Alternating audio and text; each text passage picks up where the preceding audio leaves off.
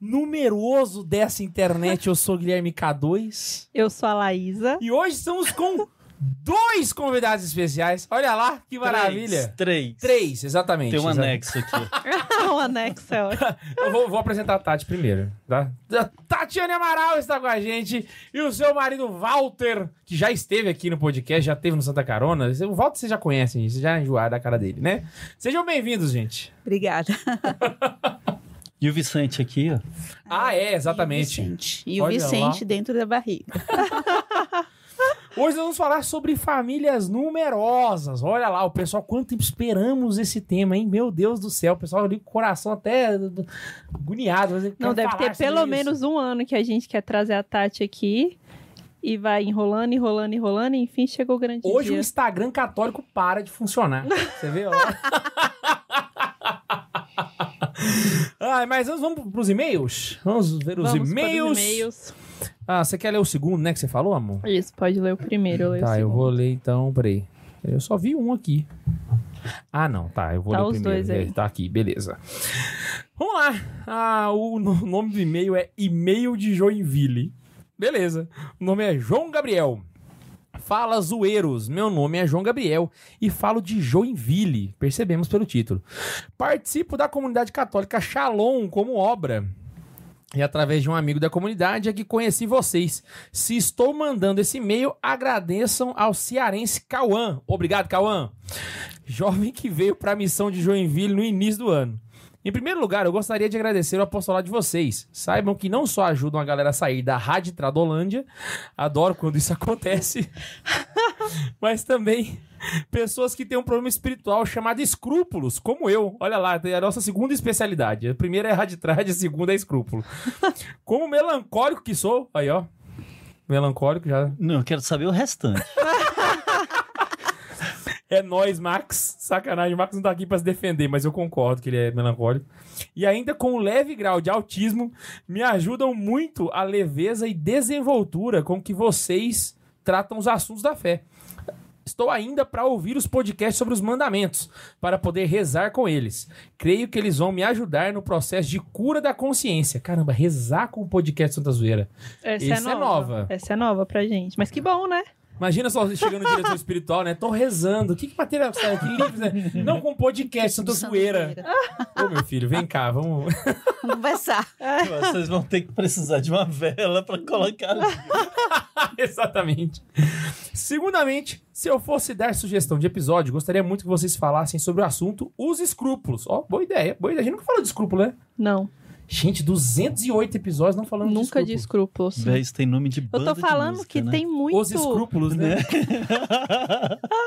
Sou baixista dos escrúpulos. Meu Deus. Meu Deus do céu.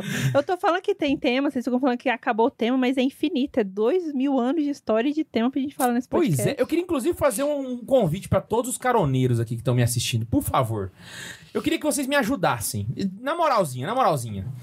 Eu queria que vocês mandassem e-mails pra gente, né? O santazoeira.sc.gmail.com com uma lista de sugestões de, de temas. Não precisa escrever nada. Fala assim, ó, o K2 pediu, tá aqui. Vral, uma lista. Mandem isso ao longo dessa semana, porque a gente precisa pra montar pro ano que vem. Sim, Então, por favor, ajudem a gente. Amém? Conto com vocês. amém. E também, ah, então vamos lá. Segundamente, se eu fosse dar sugestão, seria sobre os escrúpulos e também sobre sede vacantismo, que tem gente que ainda precisa ser esclarecida sobre esse cisma. Ou deles, Um deles. um deles sou eu também. Misericórdia, filho. Não, va- va- vamos fazer esse programa então, porque. O que, que é isso? Por último, fica a hashtag. Olha a heresia do menino. Apoio ouvir Santa Zoeira no aleatório. Não, não, pelo amor de Deus. Isso aqui é, é, o, é o aleatorismo, né? É uma heresia do- dos escutos Do Santa Zoeira. Santa Zoeira, que você tem que ouvir na ordem, senão você não entende as piadas, você não entende os rolês, não, não faz sentido. É, É, nem é uma série. demorado, mas dá certo. É. Deus abençoe a zoeira de vocês. Shalom. Tamo junto. Shalom. Bom, segundo e-mail. O doutor é autista. Caramba, é do- dois autistas no, podcast de hoje? O Pois é. que, que é isso? Vitor Assis. E aí, jovens, bom? Eu, depois de muita incompreensão sobre meu próprio jeito, recebi um diagnóstico efetivo para meus problemas neurológicos. Sou autista. Eita. Comecei a me perguntar, pô, será que é possível um autista ao menos ser salvo? Porque, Ah, não, vejamos, é um transtorno que já afeta diariamente a capacidade empática do indivíduo, reduzindo a Ou. Ou aminando. Ou seja, a caridade tende a ser um esforço ridiculamente maior para um autista que para um neurotípico, pessoa comum. Hum. Vamos lá, boa, vamos lá. boa Vamos lá. reflexão dele. Não, é, dá dá pra explicar. Você continua ali no e-mail ou dá uma explicadinha aqui? Vou continuar o e-mail. Tá lá. Comecei a puxar em minha mente santos que tinham o potencial de serem autistas, e minha mente explodiu quando analisei a vida de Santo Tomás de Aquino sem as alegorias medievais. Ó. Vamos Vamos- aos fatos. Vamos lá, agora, agora, agora eu queria. Vamos aos fatos. a inocência de Tomás, a inocência de Tomás. Dois frades o chamam para ver um burro voando e ele vai, acreditando no que os companheiros disseram. Hum, Aham, aí Ponto tem aquela dois. frase lá que fala assim: que ele acha que o católico nunca mente, né? Beleza. Acredita mais no, no burro, como que é? No boi voando do que no monge mentindo. É. mentindo. a falta de filtro ao falar. Ele prontamente responde aos frades. Era mais fácil um burro voar que um frei mentir. É. A falta de libido. Santo Tomás sai correndo atrás de uma mulher da vida com um ferro quente para lhe afugentar, e depois é cingido por anjos como um sinal de castidade e nunca pecou contra a castidade. Não estou excluindo a sua virtude, só estou destacando o fato de que autistas têm a, a tendência de ter um libido demais ou nada de libido, o que parece ser o caso. Hum, se ele não tinha libido, pra que, que, ele, que ele afugentou a, a mulher? Não, então é isso que ele tá falando, a total falta de libido, por isso que ele afugentou a mulher. É ou total ou exagerado, como ele colocou. Ah, sim, agora sim. Uhum. Beleza. São Francisco se meteu na, na espinheira lá, não foi? Sim. Hiperfoco. Santo Tomás tinha decorado toda a escritura e sabia citar versículos isolados muitíssimo bem. É, isso aí é. Assim, vamos lembrar que, é, assim, é, não era o fato dele, dele ter autismo ou não. O, o medieval tinha esse hábito. Era comum os medievais decorarem muitos textos e tal. Porque eles não tinham Ctrl F, não tinham internet, então eles tinham que. então o intelectual medieval tinha essa prática, sabe? Vai Uhum. lembrar de São José de Anchieta, por exemplo, que ele não só decorou, mas ele compôs de cabeça todos os seus versos à, à Virgem Santíssima, que são mais de 4 mil. Então ele compôs de cabeça, sem ter um papel para escrever. Porque ele estava preso com os índios, né? Então era uma prática normal. Mas tudo bem, vou aceitar. Vai lá. necessidade de se isolar para pensar. O doutor Angélico, quando tratava em algum ponto de suas investigações, enfiava a cabeça no sacrário. Claro, sua mente está fisicamente mais próxima de Deus, mas também temos de considerar que o sacrário é uma caixa escura, onde, colocando-se a cabeça dentro, ofusca-se o exterior. Isso me parece bastante plausível. Hum, nunca tinha parado pra pensar por esse lado, não. Acho, É. eu só, só tinha lido do ponto de vista de piedade. Mas tá bom. fuga de responsabilidades que só alimentariam seu ego. Voltando um pouco à sua história, Tomás estava sendo dissuadido por sua família a se tornar beneditino para, no futuro, ser abade. Abade. Abade. Isso, abade. Uma grande responsabilidade, e claro, ele poderia tê-lo feito, mas preferiu a vida modesta dominicana. Dito tudo isso, não quero dar um diagnóstico póstumo. Apenas gostaria de dizer que encontrei em Santo Tomás um exemplo para viver bem, pois analisando sua vida achei os mesmos problemas que vejo em mim. Santo Tomás de Aquino, o doutor autista, rogai por nós. Ele é melancólico Perdeu. também. Ai, gente. Doutor Autismo, rogai por nós. Agora, ó, então vamos lá. Então, vamos, vamos... Vitor, vamos trabalhando aqui, porque eu quero ver você estudar que nem Santo Tomás agora também. Então e já- decorar a Sagrada É, Escritura. agora, agora você aumentou o seu, a cobrança, beleza? Eu quero ver você chegar nesse nível. Eu Não- sugiro que ele, que ele dê uma olhada também em Santa Catarina de Sena. Porque todas as. O, o diagnóstico dado aí a, a, a São Tomás também equivale a Santa Catarina. Porque ela era uma baita doutora.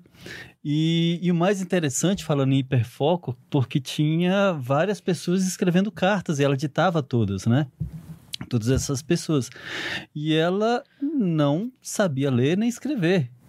Então, era muito. Eu acho que o, gra- o grau de. de, de ah, bom, o problema dele aí, né? Autismo. Isso seria muito maior em Santa Catarina de Sena do que no, no, no Doutor Angélico. Mas e também o fato de, de, de usar o sacrário como algo de escuridão. Eh, Santa Catarina usava o véu preto, né? Então talvez. e ambos eram dominicanos, eram Faz dominicanos sentido, também, né? sentido. Então dá Nossa. uma olhada também em Santa Catarina de Sena para dar uma, uma reforçada aí na. Mas sei, tem algumas coisas que eu olho da vida de Santo Tomás que eu fico pensando se. É porque assim, eu não conheço talvez muito o autismo, né, pra poder dizer. Mas, por exemplo, Santo Tomás de Aquino, ele, ele- Muitos dos livros dele não foi ele que escreveu. Explico-me. Não é que não foi ele que escreveu. Eu digo escrever no sentido literal, pegar a caneta e escrever. Ele ditava e alguém escrevia pra ele. Então, às vezes, ele fazia até com mais de uma pessoa ao mesmo tempo, né? E eu não sei se o autista conseguiria fazer isso com cinco pessoas, entende? Imagina só, você ter cinco redatores ali escrevendo e. Eu fico. Não sei. Eu não sei, não sei. Eu sou só um palpiteiro no assunto. Eu não manjo muito disso, não. Mas assim, eu acho massa, porque o Vitor identificou em Santo Tomás características da sua própria vida. E o objetivo de um santo é fazer com que ele sirva de inspiração para que o próprio Vitor seja santo também. Então, eu acho que o Vitor encontrou o santo de devoção dele, porque foi exatamente esse o caminho que me fez gostar tanto de São Pedro.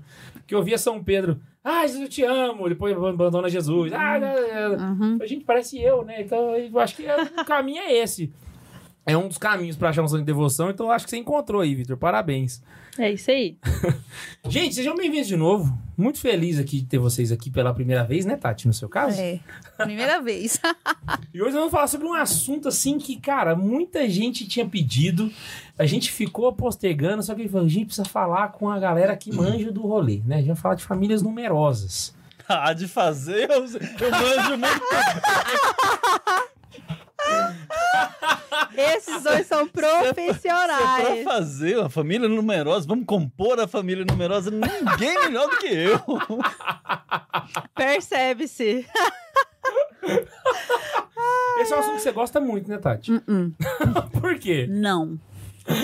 É assim, ah, quando a, a Laís me chamou, eu falei: caraca, esse tema de novo. Ah, não! Ah, não, eu tenho evitado falar tanto disso, porque Ela assim, até postergou duas vezes. Na terceira eu falei, não tem Isso. Aí jeito. eu falei assim, não, mas né, nossos amigos, né? Como é que eu vou dizer não?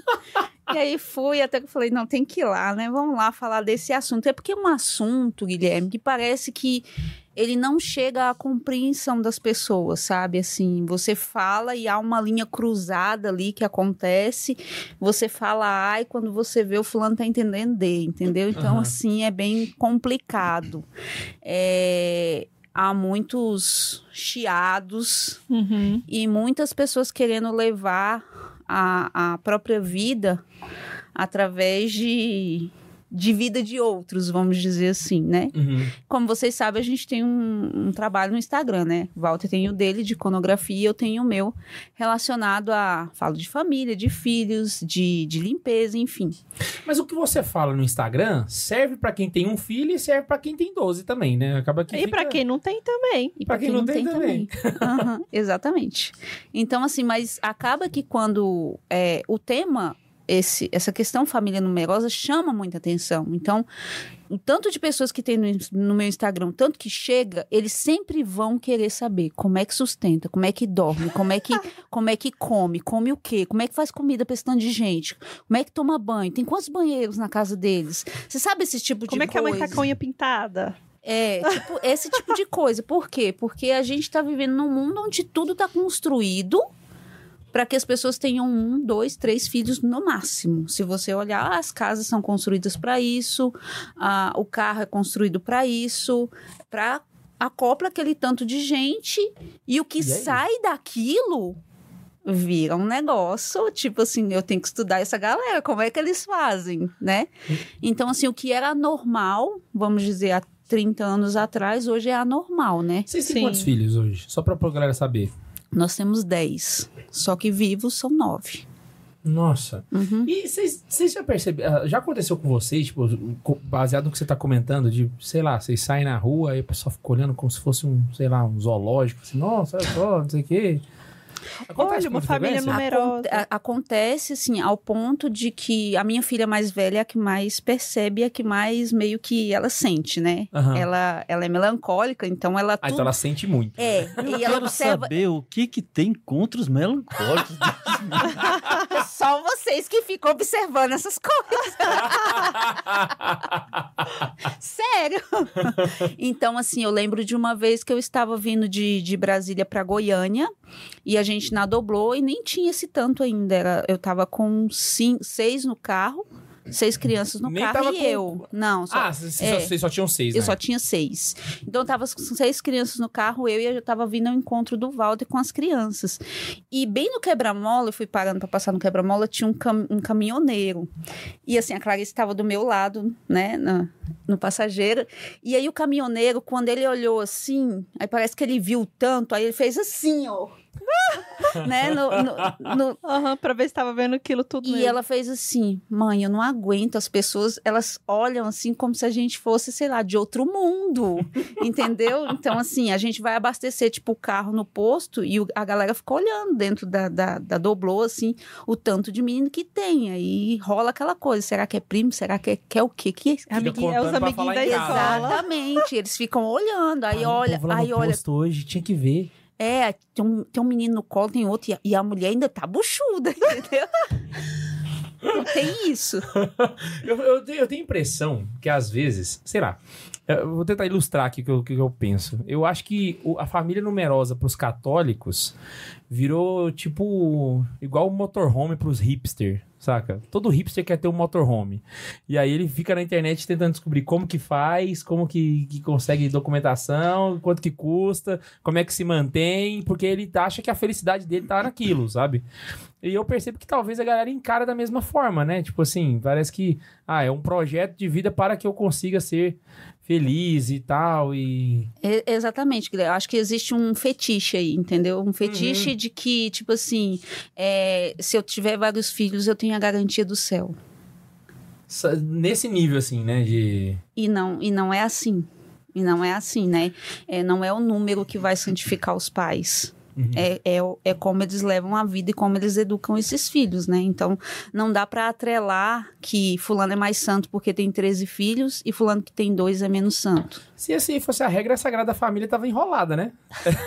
a primeira tá no, tá no sal, era Jesus, Maria e José, porque vamos combinar.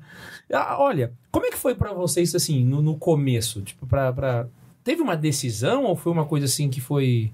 A gente quer ter uma família numerosa? Aos 16 anos, a, a Tati pensava em, em ter 10 filhos. E eu era muito contra isso.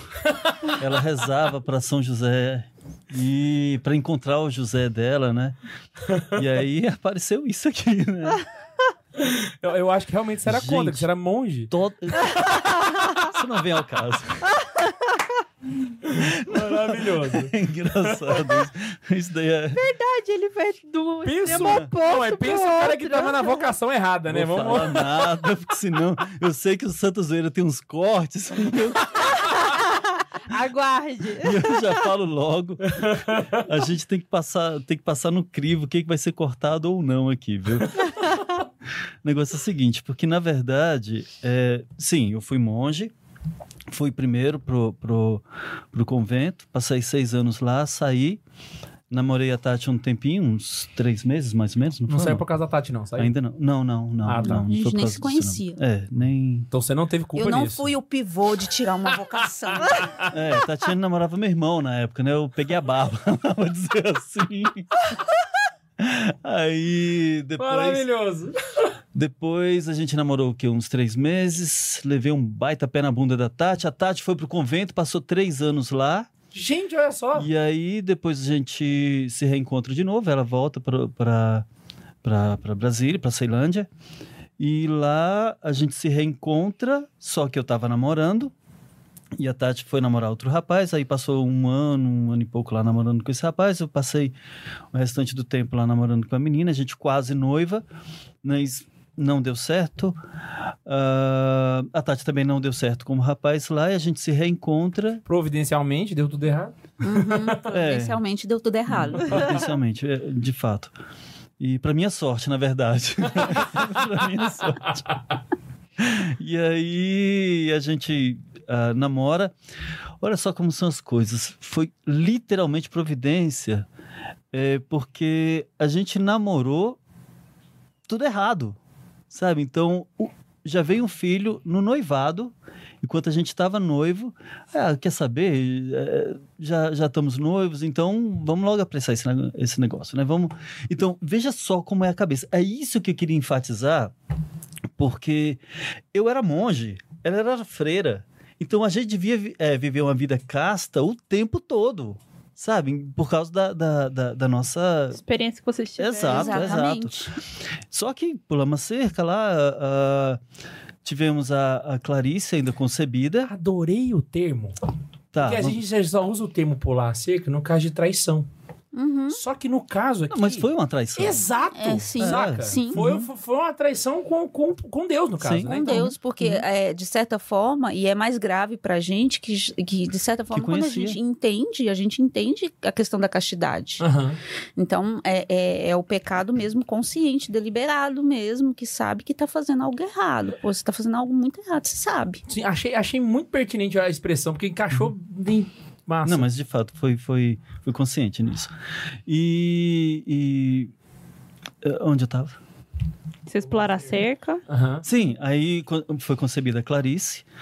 É, e nesse primeiro momento, a gente casou. A experiência da Tati com relação a Clarice, que é nossa primeira filha, depois do parto, É. foi. Agora você pode contar. Terrível. Por quê? Ai, eu era o tipo de, de mocinha nova que, quando tem um filho, fica achando tudo a treva, entendeu? Então, tipo assim, cara, o meu corpo todo flácido, cadê minha cintura? Não entrava nas roupas, o meu peito tava ferido, ah, tinha que levar aquela bolsa com um monte de roupinha, não sei o que. Cara, eu achava tudo isso um saco. Eu falava, e cara, enjoo, tudo. e, E, vinha peso. é, e, e- E uma curiosidade, quantos anos vocês tinham nessa época? eu tinha 26. Walter tinha 26. 32. né, Dois. amor? Uhum. 30, Caraca. 32. Então, sabe aquela, aquela, aquela quebra mesmo, assim, do. Querendo quebrar o egoísmo, é como assim, eu já não vivo mais pra mim, agora eu tenho que levar a menina pra todo canto, eu tenho que me preocupar com ela, eu tenho que acordar de noite, cadê a vida, cadê minha vida? Sabe aqueles negócios bem maternidade real? Eu Aham. poderia ser, assim, uma blogueira de Você maternidade viveu real. aquele, aquele época. drama da, da VTube que ela tá postando no Instagram, né? Não me vejo mais no espelho. Tô perdida. Minha vida. Eu lembro uma vez que o Walter me chamou pra sair, não sei pra onde, eu- claro, tinha uns dois meses. Eu chorei assim, largado, porque nenhuma roupa entrava, entendeu? E eu queria entrar na roupa de Esse Paquita, entendeu? De, de- é, de, de calça 38 e não entrava. E eu chorei largado, assim. Porque isso, porque aquilo, porque o corpo não volta mais. E a ideia era aquela assim. Esse negócio de ter filho, porque assim, a gente teve palestra no nosso curso de noivo, nós fizemos curso de noivos.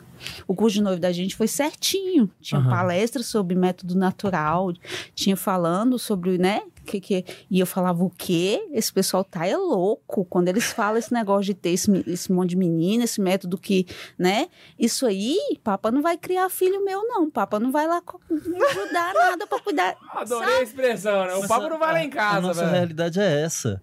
Então a gente vive em torno de, uma- de, de, de pessoas que, quando a gente fala é, da nossa realidade, o outro fala, credo. É isso que a Tati viveu naquela época, nós encontramos isso hoje. E assim, você E se vê nas pessoas que, fazem, que falam isso. É, né? assim, quando muito as pessoas viram assim, nossa, credo. Tipo assim, Aham. eu já estive do- desse lado Eu- aí, eu sei é. exatamente o que você tá pensando. Eu sei exatamente o que você tá Agora, pensando. o que que Não, e acontece? eu contando as histórias de vocês e de outras famílias numerosas, a pessoa fala a mesma coisa. Credo, que Agora, o horror. que, que acontece? É, nesse período aí, a gente teve uma abertura de consciência. Sabe aquele terceiro olho que abre assim, pá! A gente conseguiu ver algo além do que isso. Mas ah, ainda teve outra, outra coisa que estava meio emperrado. Não foi nesse, nesse momento que teve a, a chave virada, né? É, eu trabalhava na rádio da Arquidiocese de Brasília nessa época. Ah, e aí veio... Não queríamos mais ter filhos, de jeito nenhum. Era um e... Eu, na Não, a verdade, Tati, era isso, é eu. verdade, é o verdade. Walter sempre falava assim: a Uhum. gente podia ter mais filho. Eu falava de jeito nenhum. Tanto é que a consciência da pessoa era tão assim egoísta que eu falei assim: quando, quando a Clarice nasceu, deu uns dois meses, eu falei assim: vou voltar, vou, vou tomar anticoncepcional. O Walter olhou assim pra mim com o olho arregalado. Eu falei: vou tomar, sabe, meu corpo, minhas regras? Então. Isso aí. Vou tomar e porque quando eu engravido o problema não vai né para você, para mim, então eu vou tomar e só vai ter a Clarice mesmo, e se contente com isso. E eu era muito assim briguenta, sabe? Colérica. É, eu era Colérica. briguenta. Então, assim, o Walter, né, respeitou, não, falou, olha, eu não aceito, não, não gostaria que você tomasse, mas não comprou briga, até, até porque ele não podia, né, né, fazer muita coisa, né.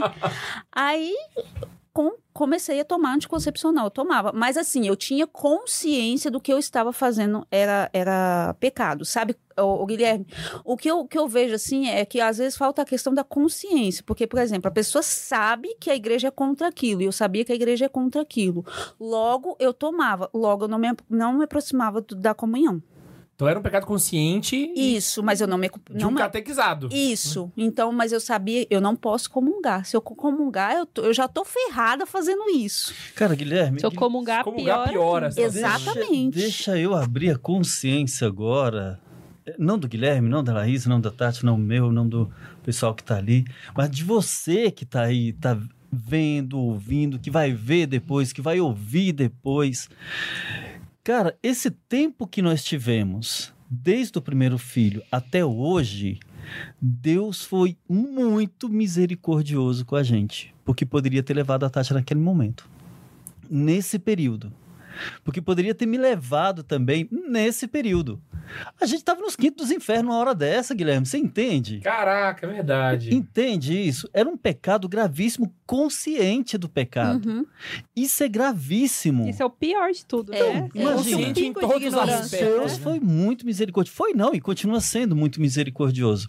Então, pensem bem, agora eu falo para vocês, sabe? Pensem bem, porque vocês não sabem o momento que Deus vai levar vocês. Então não pensem por causa da consciência que vocês vão continuar nesse pecado porque uma Tem hora tempo, vocês né? vão se, eh, se Uhum. converter. Não vai nessa, porque o demônio quer isso. Sabe? O demônio quer isso. Vai vai capetão, e- você vai se dar mal. Ficou quanto tempo assim nesse. nesse... Fiquei um ano e meio. Um ano e meio, quase chegando a dois, né? É, tomando anticoncepcional. Até que um dia ah, o casamento entrou em, cri- em crise Pipocou Começou. tudo. e eu, Pergunto por quê? eu não tinha Vai, li- pergunta. Por quê? eu não tinha libido. O Walter chegava perto de mim, eu tinha asco. Eu, eu tinha um negócio assim que eu não, eu não aguentava nem que ele me tocasse. É, isso, irritação, tendência é, é, depressiva, dor de cabeça. Eu falava, cara, eu não sou desse jeito. E eu olhava o Walter, quando ele estava longe de mim, né? Eu falava, eu olhava ele, eu, eu casei com ele amando ele. A gente tem um casamento bom, um relacionamento bom. Ele não me faz nada assim que. Que, Que justifique, que né? justifique isso que eu sinto. Aí eu falei assim, peraí. Aí eu lembrei da doutora, das coisas que ela falou lá no curso de noivo. Peguei a bula do Aí anticoncepcional. você foi ler a bula do Isso. anticoncepcional. Isso, peguei a bula do anticoncepcional e fui ler. Efeitos, eh, efeitos adversos, né? Eu fui lá e quando eu olhei, tava tudo lá. É, irritação, perda de libido, não Ó o sei terceiro quê, olho aí. Não sei o quê. Aí eu falei, cara, é isso aqui que tá acabando com o meu casamento. Uma bula de remédio. Gente, ela teve para um, pensar. um insight veneno. que ela teve de ler a bula. E que falta de sentido, né? É um, é um negócio que é, é- Ó, eu já vou fazer um remédio pra. Não vou fazer uma droga, no caso, porque não é um remédio. Vou fazer Veneno. uma droga pra que a pessoa consiga fazer as coisas sem engravidar. Mas o efeito colateral é ela parar de querer fazer as coisas. Exato. Não faz o menor sentido, irmão. Ou é- não, não, tem por onde eu olho pro anticoncepcional que ele faça sentido. Eu não consigo olhar pra ele. Mas justamente porque o remédio, ele tenta burlar isso, só que a vontade, ela tá junto com, Com a natural, fertilidade. com a fertilidade, com aquilo que é natural da mulher. Aí foi a hora que eu cheguei no Walter, eu falei assim, ó, você- trabalha lá na rádio, você tem contato com a doutora lá. Ela sabe ensinar aquele método lá, marca uma consulta com ela pra mim que eu vou deixar de tomar ah, o remédio. Mas não porque você não quer parar de. de... Não, porque você queria engravidar. Não porque eu queria engravidar. Você queria não, usar o, o não. método pra. Eu queria, eu queria camisinha católica. Exatamente, você queria camisinha de católico. Olha lá que mala. E aí fomos, fomos nessa consulta, o Walter conseguiu marcar, eu lembro até hoje, no dia 1 de novembro de 2011. Gente, qualquer pergunta de datas, nome dos filhos, por favor, pergunta pra ela. Tá bom? Nome dos filhos. Senão tem que falar na ordem. Qual é o nome do seu quinto filho? Tá, não, não, não, não, não. Ah, Já, tá na, já, já tá na quantidade, você conta que nem a lista dos apóstolos. Você fala assim, Pedro, Thiago, João. Isso, isso. Pedro, Thiago e João no Se barquinho. perdeu a, a, a linha, ele não, esse não consegue. de datas Se você eu tô olhar pro rosto, boa. você sabe o nome. Mas se tiver que fazer a lista de cabeça, esquece. Nossa, mas isso me deu um alívio tão grande, porque eu falei, gente, eu não decorei todos os nomes do filho da Tati, eu até esqueço quantos são. Aí o pai não lembra todos os nomes. Não, não, você não. Então, De nada, viu? De nada. Eu fico imaginando a minha mãe se ela tivesse 12. Porque ela tem dois e ela erra o nome, ela vira assim, o João Vitor. Eu falei assim, mãe, eu sou o Guilherme. Cara, mas isso aí acontece, assim. Acontece, deve ser um caos, né? Muito, muito. Porque ainda mais quando a gente fica fulano, que tem que ir rápido, você troca o nome das crianças mesmo. E elas ficam meio. Tem umas que são mais assim, elas ficam meio bravinhas. colérico, né? melancólico? É, elas ficam assim, bravinhas, mas tudo bem.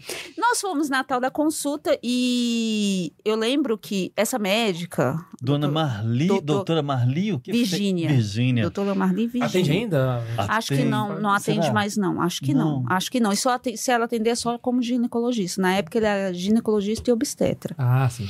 Então ela ensinava o método Billings pra todo mundo que ia lá, ela né, dava uma aulinha, Uhum. ensinava e depois Que medo de Eu você falar lembro assim, atende não, ela morreu. ela, ela chegou, eu cheguei, ela pegou e foi me explicar. Primeiro ela explicou todo o método e eu prestando atenção, né, pra não.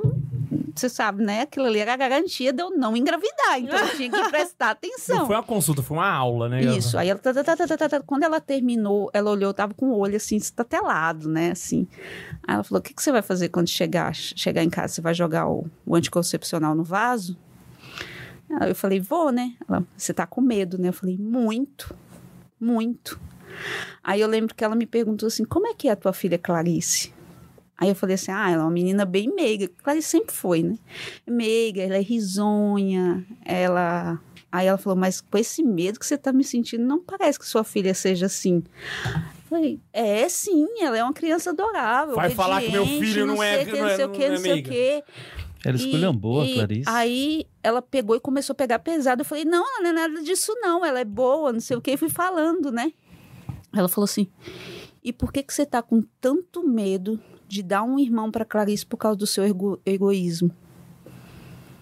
Eu tipo assim, a- vibrei a- internamente, a, a sabia? Clarice Nossa, ela te merece quebrou um no irmão. meio. É. Se ela é essa criança tão maravilhosa, por que, que ela não merece um irmão? Você vai, vai tirar um, ela dela ter um irmão por causa do egoísmo. Porque ela via que eu, eu não estava aberta de jeito nenhum a ter nenhum filho. Ela, ela entendeu que eu queria o método, eu queria a eficiência do método natural. Aham. Nada mais que isso, entendeu? Então eu saí de lá muito mexida com isso, sabe? Mas assim, foi um mexida que ainda não mexeu o suficiente. Porque daí eu comecei a fazer o método e era aquela noia. É hoje, Notação. hoje não. Hoje É, pode, é. hoje não, po- não chega perto. É, exatamente. Pintava o gráfico, temperatura basal, gráfico, não sei o quê, tudo. E cada mês que eu via exatamente período fértil, ovulação, não sei o quê, não sei o que, eu falava, cara, entendi o negócio.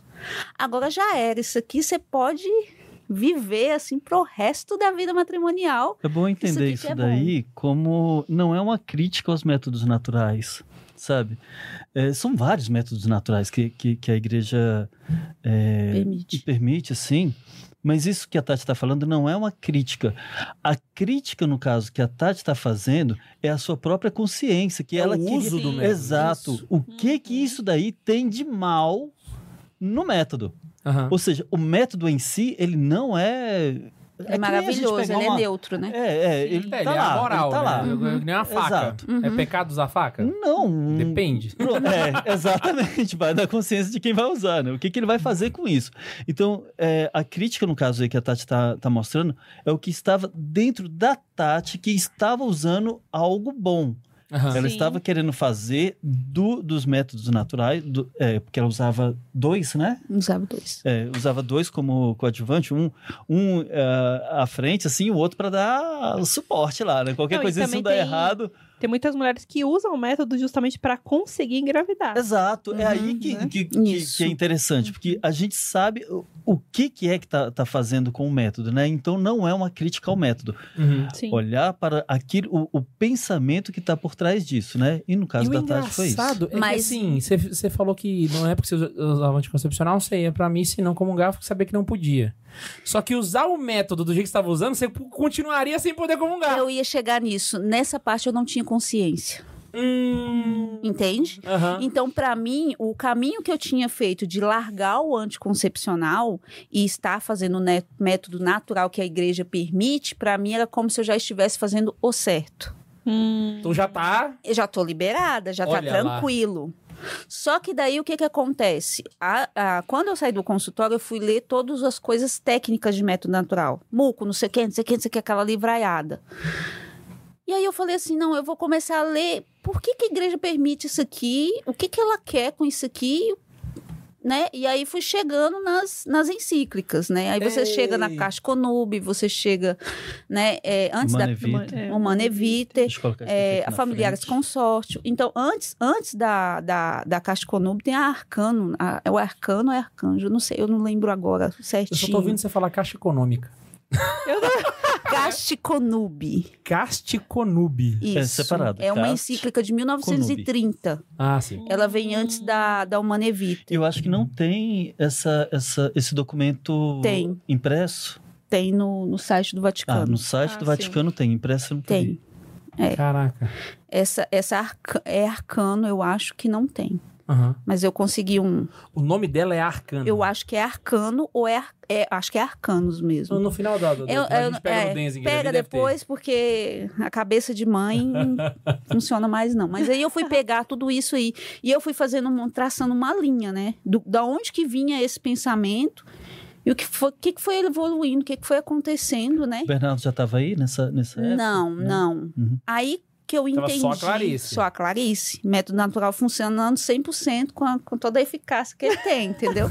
Quanto tempo ele foi funcionando? Foi oito meses. Nossa. Aí já passou de dois anos Não, já você nesse ficou rolê, né? profissional, hein? Aham, aham. A Clarice, é, não, foi mais de oito meses. Eu tô contando aqui oito meses, mas eu acho que foi mais. Entre Clarice e quando Bernardo. E eu ainda programei. anos. Eu falei assim: não, então, então, Walter, quando a Clarice tiver três anos, a gente pode ter outro, outro bebê. E aí, o que, que eu fui? Eu ainda fui além do negócio. Né? Eu tinha, tava começando a ler a encíclica quando eu fui, fui ter o Bernardo, né? Fui, a gente foi decidir engravidar do Bernardo. Eu ainda usei a probabilidade de método Billings para poder falar assim, ó, vamos ter ato conjugal nesses dias aqui, porque a probabilidade de vir um menino é maior. Sabia disso? Uhum. Eu tô ligado, tô É. ligado que tem. Então, eu, tipo assim, vamos lá. Então, se, se tem, se o estudo é assim, vamos fazer. Bora Cara, lá. pensa na coisa. Foi tão estudada, é, é quase como se foi manipulada. É, só não Sabe? é porque no final Deus que É manda, Deus né? que manda. Mas É, eu que- gosto dessas histórias, porque você vê a pessoa, olha só, e é o processo que eu costumo dizer várias vezes. Tem todo um processo de conversão ali.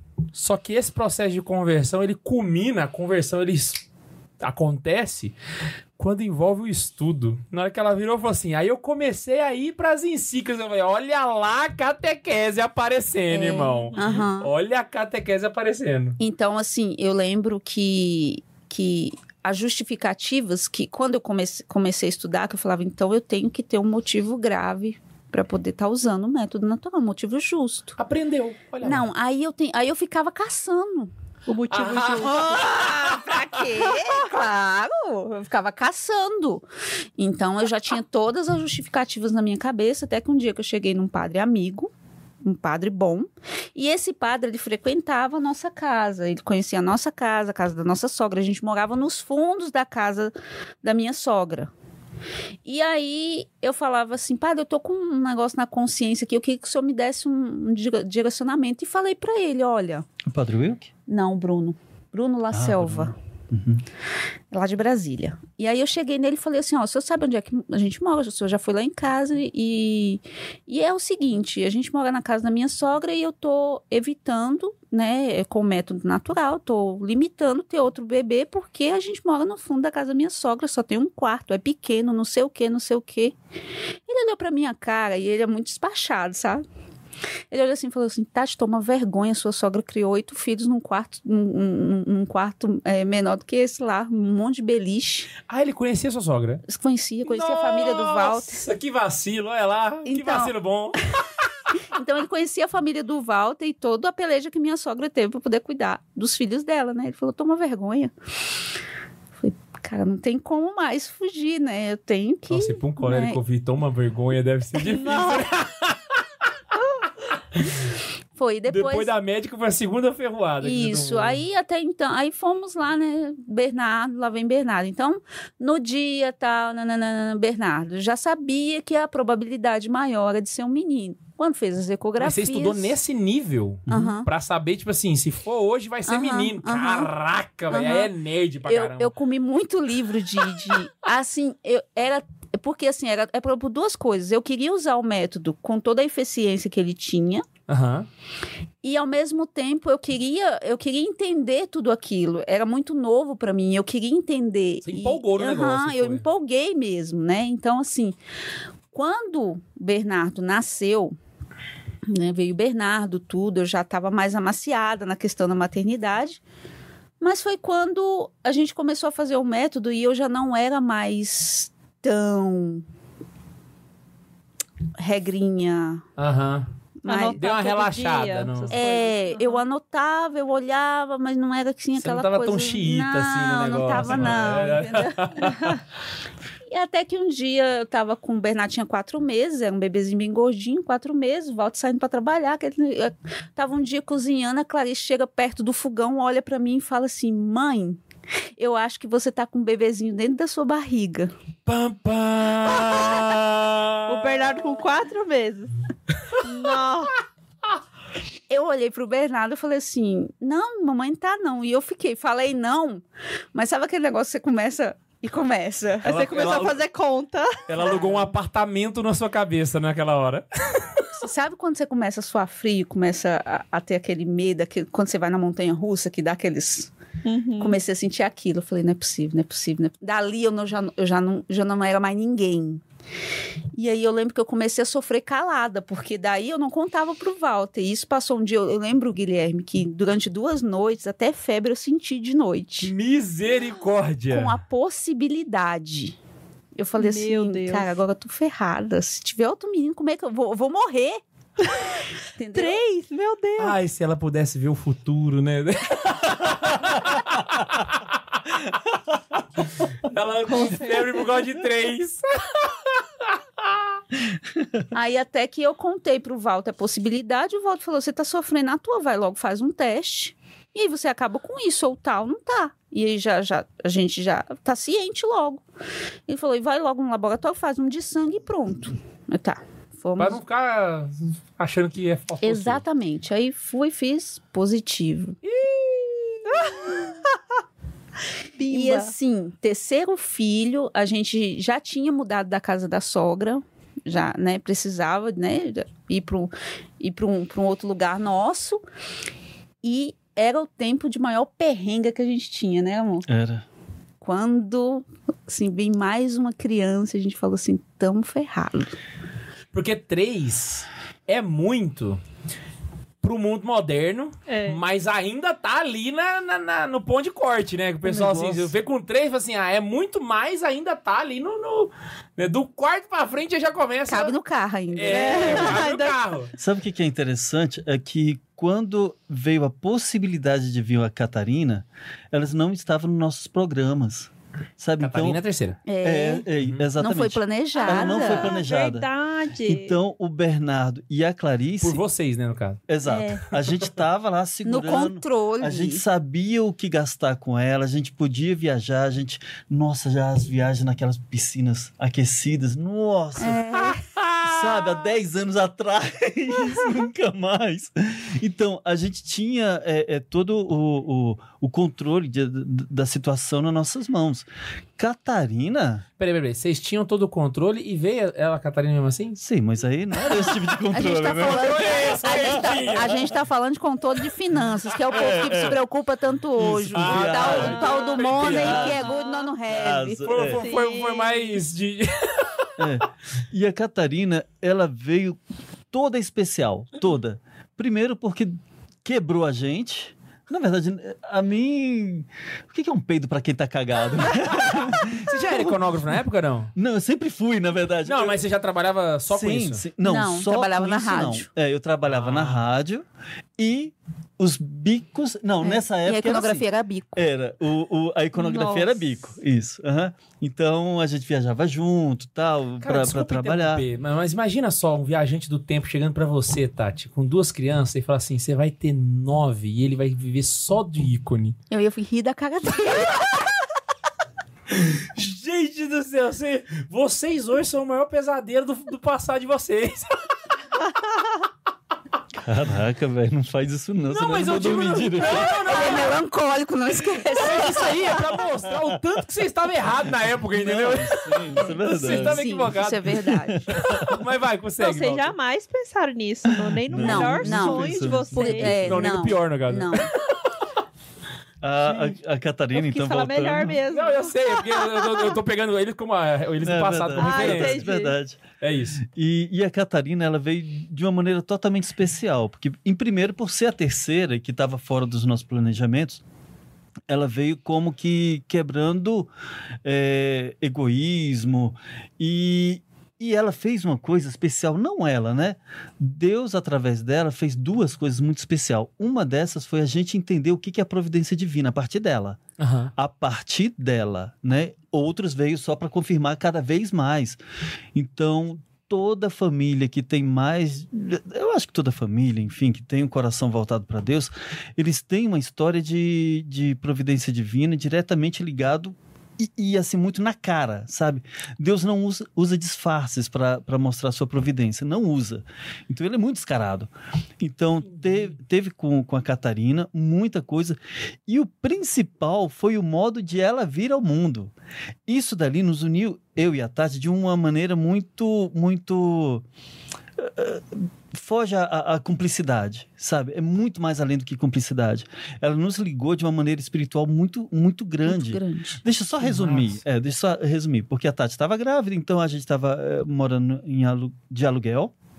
E a gente tinha um planejamento de ela fazer o parto natural. Se chama natural? Uhum. Natural, naquelas banheiras tal, e, e fazer o, o parto lá. Então a gente já tinha. Numa pa- casa de parto é, do SUS que tem lá em Brasília, que na época era, não era tão, tão divulgada, então atendia muitas mulheres. Isso é né? aquele parto humanizado? Isso, fala? isso, Ah. isso. Então, ah, pagamos doula, íamos lá para essa, essa casa de, de parto. Só que a Catarina não esperou. Então, ela foi ali naquela casa, no quarto, ao lado da cama, a Tati grávida lá, encostada lá na cama, vai ser aqui mesmo, Walter. Não, não tem como. Eu nunca fiz curso disso. A Tati estudava, a Tati lia muito, fazia essas coisas todas. E agora teve uma conexão muito, muito interessante. Estava eu, Tatiane e uma presença palpável, sabe? Aquele clima assim, eh, parecia que tinha uma, uma, uma, uma massa assim muito densa de Deus. Era uma presença muito Já viu quando forte. você parece que consegue pegar no ar? É, Aham. era uma presença muito É, forte e era de algo Deus. bom, era uma, uma, coisa, que- uma coisa muito boa. Um- eu falo que a felicidade que eu senti aquele dia, eu nunca mais senti igual. Mesmo eu já tive outros partos, mas assim, igual aquele lá, aquele dia, foi bem especial. E assim, a, a, a conexão que eu e o Walter tivemos naquele momento foi tam- também foi diferente. Justamente por quê? Porque a Tati lia muito. Ela sabia cada etapa do corpo dela, o que, que ia acontecer depois, o que, que estava acontecendo e o que, que ia acontecer depois. Como eu não sabia de nada, a única coisa, eu estava no sufoco lá, vendo a, a- a minha, minha esposa nua. E, e- E vai nascer? parindo e vai nascer, ela só tinha a mim, e não, não tinha mais ninguém. E um telefone que eu tinha que ligar de vez em quando para obstetra, não, a, a, Pra doula. pra Dola. E a Dola me dava um- um- umas coisas, mas a Tati urrava lá do outro lado de dor. e aí eu corria lá e desligava o telefone. E eu, Tati, o que, que eu, eu devo fazer? Ah, então vai acontecer isso, isso. E ela me dava o passo a passo e o que, Você que tava eu com tinha que trabalho fazer. de parto e, E me dando falando- um curso de. Pois é, Exatamente. mas esse é o Caramba. ponto. Eu senti dor até a hora que o bebê vai nascer. Tipo Aham. assim, a dor de dilatação, que muita gente vai saber o que é. Mas na hora do expulsivo, que é a hora que o bebê realmente sai, né, da mãe, Uhum. eu não senti dor alguma. Nenhuma. Nem a, a Caraca. coroa Nada. de, de Não. que eles falam. Eu já senti isso aí depois, em outros partos, mas naquele não. Ah, então isso que você tá falando é desse parto específico. isso, não é uma coisa isso. sua não, sempre, não, não. não. Que doideira! Foi naquele parto espe- específico. sabe eu achei que era uma coisa sua. que você Não, falou. não. Tanto é que foi um parto que eu quase não senti dor. Quando ele falava urrando de dor, foi, foi minutos de dor ali, que Na, só na dilatação. é, da dilatação final, mas que E na ela hora tinha do expulsivo... também da- do, do- do bebê nascer e eu não estar lá perto para parar, né? Aham. Aham. Então, ah, É, é como se assim, enquanto o Walter estava fora, porque ele foi deixar os mais velhos na casa da avó, eu entrei no mundo ali, porque assim, já tinha passado das tal das 40 semanas, 41. E eu lembro que quando eu fui pro banheiro tomar banho, eu rezava muito, eu chamava a menina. Eu chamava ela, eu falava assim: você tem que vir, vem. E eu lembro de uma oração que eu fazia, que eu falava assim: Senhor, pode mandar a contração rasgando as minhas costas, assim, pode vir, que eu vou aguentar tudo, pode. Então eu me entreguei totalmente, o corpo entreguei totalmente à dor, sabe? Eu falei assim: eu tô preparada, eu só quero minha filha, eu só quero minha filha, que eu já, já tava cansada, né? Você não lutou contra a dor. Isso, Né, você- se lutar exatamente. contra a dor é pior. Exatamente. Aham, bem pior. então, quando eu desliguei o chuveiro, que meu corpo esfriou um pouco, foi a hora que eu senti a dor que tava assim. E foi só o tempo de eu chegar no quarto e, tipo, segurar e ver que o Walter tava abrindo o portão. E eu falava, daqui não tem como sair para lugar nenhum. Porque se- eu sabia, se eu levantasse, eu ia parar em trânsito, no meio do, dentro do carro. E na minha cabeça eu pensei assim, entre trânsito e aqui, é melhor aqui. Aham. Entende? Caraca. É, então assim, e na hora do expulsivo, como eu te falei, não senti dor alguma. Então eu conseguia conversar com o Walter como eu tô conversando aqui com você. Meu Deus. E aí que o, coisa o- louca. o interessante é que, bom, eu não, não sabia exatamente o que fazer, então também me entreguei à Tati, a Tati se entregou a Deus, então ficou a, a trindade ali, né? Nós, é, Tati, eu e Deus. Pronto, era só isso daí que tinha lá dentro do- daquele quarto. E o mais interessante é eu vi, eu peguei, eu fui o primeiro a pegar a minha filha, ainda com cordão umbilical ligado à minha esposa. Pensa numa sensação. Era ria, era chorava, eu, eu, eu ria, eu chorava, eu, eu, eu beijava minha, minha, minha filha toda, toda molhadinha ainda. seja bem-vindo, Catarina, seja bem-vindo. E aquela coisa assim. Por isso que a família é de Deus, sabe? O máximo, o máximo que uma pessoa pode fazer é ah, na hora do, do, do amor, do, do, do- do momento de, de, de, de amor entre o esposo e a esposa, é colocar o espermatozoide ah, e, e a fecundação já parte de Deus. A- Deus. a- a- o desenvolvimento da criança parte de Deus. É, eu aceitar aquele momento, o filho que vai vir depende de Deus, como ele vai vir depende de Deus, tudo depende de Deus. E aquele momento que Deus estava tão presente, a gente realmente entende. Então esse foi o virar da chave, assim, que mudou a nossa vida completamente. Então, do jeito que eu tô entendendo aqui, me, me estiver errado, né? Foi um processo que começou com a, com a obstetra, depois ganhou força com o padre e, se, e, e culminou o momento ápice com, com o nascimento da Catarina. Foi assim. um- É, é não só o É, ela nascimento. veio pra ensinar que vocês não estavam no controle de nada, na verdade. Na verdade, assim, como eu tava com muito medo na gestação dela, eu, eu pensei assim, eu vou fazer dessa gestação tipo um retiro espiritual. Uhum. E nesse, nesse tempo de gestação, eu lembro que eu li muito. Só o livro da Kimberly Han, eu devo ter lido umas... O Amor que dá a Vida, eu devo ter lido ele umas cinco vezes, seis Nossa. vezes. A Alma Nevita, eu nem sei quantas vezes, porque eu li ela antes, né? E ela Aham. não me descia na goela, né? Uhum. Aí eu relia, relia, lia, relia. E engraçado que com- quanto mais eu lia, mais eu pedia. Eu pedia muito para Deus para que aquele, aquilo que eu estava lendo, ele não ficasse aqui, mas ele descesse para cá. Que eu precisava entender aquilo não só com a minha razão, mas também com o meu coração, que eu precisava entender aquilo do próprio Jesus, porque é o Espírito Santo que convence a gente das coisas de certa forma. Entendi. Então é é como se eu pedisse para Jesus que o Espírito Santo me convencesse daquilo. E foi um, um processo muito gradativo naquela gestação, onde eu- é como se naquela gestação eu quisesse me tornar outra pessoa, entende?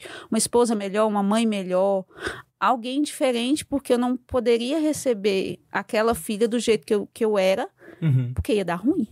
Aí é onde entra aquela história. Não é número que faz ninguém é, ser santo. Pode dar ruim. A gente pode só recebendo filho, recebendo filho e não é, querendo é, alcançar virtude, melhorar como pessoa, como ser humano, como pai, como mãe, como cristão. Então, Uhum. isso, isso pode acontecer, entendeu? Você viu que coisa interessante? Tati foi freira, eu fui freira. Fui frei, não. Monge. Fui monge.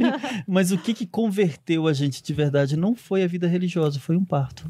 Pois é, cara. Isso Foi que um eu tava filho. achando assim. Porque eu já tinha ouvido a história, é, a história do parto especificamente antes, né? Mas não com o contexto que vocês deram agora, Uhum. né? Que faz Então- todo sentido agora. É, e assim, e, e pelo que eu entendi, eu acho que vocês. Talvez até programar de falar isso, mas eu acho que eu, eu consegui deduzir disso. Da Catarina pra frente, vocês não decidiram ter uma família numerosa. Não, Não. Vocês só pararam de tentar ficar Não. controlando tudo. Exatamente. exatamente. Ah, cara, que Ou seja, massa! olha só, Agora o que é. Foi Então não foi uma natural. decisão ter Não, tantos não. filhos. Entrou no que a gente fala lá no casamento. Vocês aceitam os filhos que Deus enviar? Pronto. Acabou. Uhum. Aí, se porventura acontecer alguma coisa, igual aconteceu quando eu tive, depois que eu tive a, a Bárbara, A Bárbara é o número. quatro. Uhum. Olha Né? eu contando nos dedos. A Bárbara é número quatro. Eu tive uma depressão pós-parto Aham. após a Bárbara. Então ficou, eu fiquei bem comprometida, assim, no cuidar dos filhos. O Walter teve que me ajudar bastante. Então, assim, no- nos três meses da Bárbara, eu amamentava, assim, com muita dificuldade. Para cuidar das crianças era muita dificuldade. E, assim, até entender que aquilo foi uma depressão pós-parto. E aí sim entendia que eu não estava bem psicologicamente. Eu não era uma mãe apta naquele momento a receber mais uma criancinha e tinha que ser ajudada a cuidar dos filhos que eu tinha, porque senão ia dar ruim, ia dar muito ruim. Então nessa hora é a hora que a gente vai naquela estante e pega aquele Oh, que a igreja permite, né? A gente pega o método natural e traz ele de volta onde fala assim: agora eu tenho um motivo justo, grave e Agora, real- realmente, realme- eu tô é, doente. mesmo. realmente eu estou doente, realmente eu agora o negócio vai dar muito ruim. E aí você começa a aplicar ele. Mas aquilo, olha, diferente de quando eu tinha só o Bernardo, que aplica, é, aplicava lá o método antes de ter o Bernardo, essa aplicação ela te traz um alívio, tipo assim, não tá dando certo, tá tudo de boa, tá tranquilo. Essa segunda vez que eu apliquei o método é aquela vez que te dói. Você tá doente. Você está se abstendo de ter, de, de, de ter um momento bom com seu marido. É, às vezes até quer aquele momento, mas você tem que se abster dele porque alguma coisa na tua família tá ruim. Uhum. Você entende? Então, quando a gente fala de motivo justo e grave, é algo que é doloroso. E agora Antes você estava evitando isso. a saúde. Agora Exato. você estava evitando a doença, né? Então, An- assim, é, é, evita não. Você estava lutando contra a saúde Isso. no primeiro caso, e agora você está lutando contra a doença. Agora, realmente, você tem um motivo ruim. Exatamente. Olha só que, que relação também a gente faz. Enquanto a Tati estava dando a vida, agora ela estava aceitando a morte. A Aham. morte dela. Então, toda vez quando doía dentro dela, machucava, ela queria mais um, ela queria ao menos chegar perto do esposo agora por, por, por desejo, por vontade, porque ama, porque não sei o quê. Ela era impedida disso. Uhum. Porque- E isso matava, isso machucava, isso ela não conseguia. Poxa, eu preciso ficar sã primeiro. Eu preciso estar bem é, é, fisicamente primeiro. Por isso que machucava ela é o motivo justo que, a, É. que a igreja permite. E, e isso é o jeito, assim, esse é o jeito correto de se enxergar esse espaçamento que o método faz, sabe? Porque de fato ele tá ali para poder te ajudar a cumprir com o bem. Uhum. Então, assim, nesse caso, você tinha um motivo grave e ter um motivo grave não é algo que você procura, mas é algo Não. que você não deseja, É na algo verdade. que vem, é. Ninguém é quer ter um motivo. Você parar pra pensar, ninguém quer ter um motivo grave na vida. Ter um motivo grave é ruim. É. Sabe? E às vezes a gente não raciocina- não raciocina direito sobre isso, né? Que... Uhum, uhum. Então, assim, de certa forma, é, é, está preparado para viver as cruzes que o matrimônio te dá, né? Aham. E, e a doença é uma delas, né? Para todo ser humano, não só é, o matrimônio, mas a doença de um cônjuge, por exemplo, eu estava ruim, o Walter tinha que assumir com as crianças. Tinha dia que o Walter tinha que fazer comida, cuidar das crianças, dar banho, porque Eu tive que lavar a roupa da Tati toda É, suja. De... eu tinha dores assim no meu corpo que, que doía tudo, eu não conseguia às vezes nem pegar a criança direito, que doía. Meu Deus. É, Aham. então, assim, eu tive que entrar com remédio, tratar e, tipo assim, a médica falar assim: olha, tem que cuidar agora porque senão fica muito ruim. E aí passar por aquele processo todo, né? E recuperando, recuperando, recuperando, até voltar de novo. Eu pensei que eu nunca mais voltava. Tanto é que uma vez, eu, por isso que eu falo, eu gosto de correr desse assunto, né? Mas ele sempre tá aí, né? Na minha, na, caindo, né? Uma vez eu lembro que eu vi na internet uma discussão muito grande, assim, sobre motivo justo, e a galera se agalfinhando e não sei o quê, e a outra achava que viajar era motivo justo, a outra não sei o quê, cartão de crédito, né? e virou, e virou um PT. Que fica assim, o meu motivo justo é diferente do seu motivo justo, né? É, É, e aí é. virou um PT, que aí eu falei assim, não sei por que, que vocês estão brigando. Aí eu peguei e falei assim, do, do que estava acontecendo comigo, né? Que eu, eu desejava ter um quinto filho, eu, dese, eu desejava... Foi no período que te- essa treta aconteceu quando você tava tendo. a- Isso, Ah, isso. É, eu já já estava um ano espaçando e assim um ano eu já olhava a Bárbara já grandinha e eu ficava assim, cara, como eu queria outro filho, mas eu não tenho condição nenhuma de ter outro filho agora. E não é condição financeira não, é condição psicológica Aham. mesmo. E eu falava assim, será que eu nunca mais vou ter outro filho? Eu sempre pensava, será que eu vou ficar doente assim pro resto da vida? Eu vou, vou ficar assim, tipo, Não tem volta, né? é, não tem volta, eu nunca mais vou ser a mulher que eu era. é. E eu ficava me indagando assim, aquilo doía, sabe? Você pensar assim num, num bebezinho novo e você assim. Por isso que eu entendo, de certa forma, a cruz que, a- que as pessoas que vivem em- a, a questão da fertilidade e o bebê não vem, eu, eu, eu meio que entendo um pouco isso, que eu falo, é uma dor que período, dói, né? é, dói, aquilo dói. E essa parte também é, é um parêntese bem, bem, bem colocado, que as pessoas pensam que a, a família numerosa, então abertura à vida, dizer abertura à vida, é só para aqueles que têm filhos acima de quatro, Quatro, filhos? cinco, não É, sei. cria uma, uma linha ali. A partir É. daqui é Então, uma é, família católica. Até hoje eu fico pe- perguntando pra, pra Tati, Tati, a gente tem uma família numerosa? Ela, Tati vira assim, eu não sei não. Sabe, primeiro porque a gente não olha nossos filhos como número, né? A Clarice, um. O Bernardo, dois. Não, a gente conta eles, ah, vocês têm quantos filhos? Ah, nove, dez ah, ah, filhos. Mas nossa, Aqui no isso- episódio foi só Não, um mas- recurso de, de É, pedagógico, né? é, Pra é, situar na é. história. Pois é, mas não rola, sabe? A Clarice é uma, o Bernardo é um. Sabe, eles têm a sua identidade. Pro pai é assim. Pra, pra mãe é assim, eles têm sua identidade única, sabe? É um, um- Eles são um Um- indivíduo. é completamente. não se divide, é um completamente. Então não existe pra- Eu, eu falo isso, mas eu já conversei com outras pessoas, outras famílias que têm muitos filhos, eles também olham da mesma forma. Não, não existe um número pra gente. É, e- Da mesma forma que aqueles que não têm filhos, e desejo agora eu ilustro vocês, porque vocês têm ah, oito anos de, de anos. casados e têm quantos filhos? Nenhum. Desejam ter? Demais da conta. Sim. Abertura à vida também é isso. É uma coisa que a gente já se perguntou algumas vezes, né? Uma vez a, a gente. Às vezes a gente fica pensando, né? Eu já vi muitas críticas até no Instagram. O pessoal fala assim: ah, esse negócio de qu- quantos filhos Deus deixar, né? Deus quiser, aceitar os filhos que Deus mandar, né? E aí todo mundo sempre pensa nessa frase na perspectiva de Deus mandar. 10 filhos, 12 Isso, filhos. Justamente. Peraí, E se ele, E se ele não mandar? Será que eu tô aberto também pra essa possibilidade?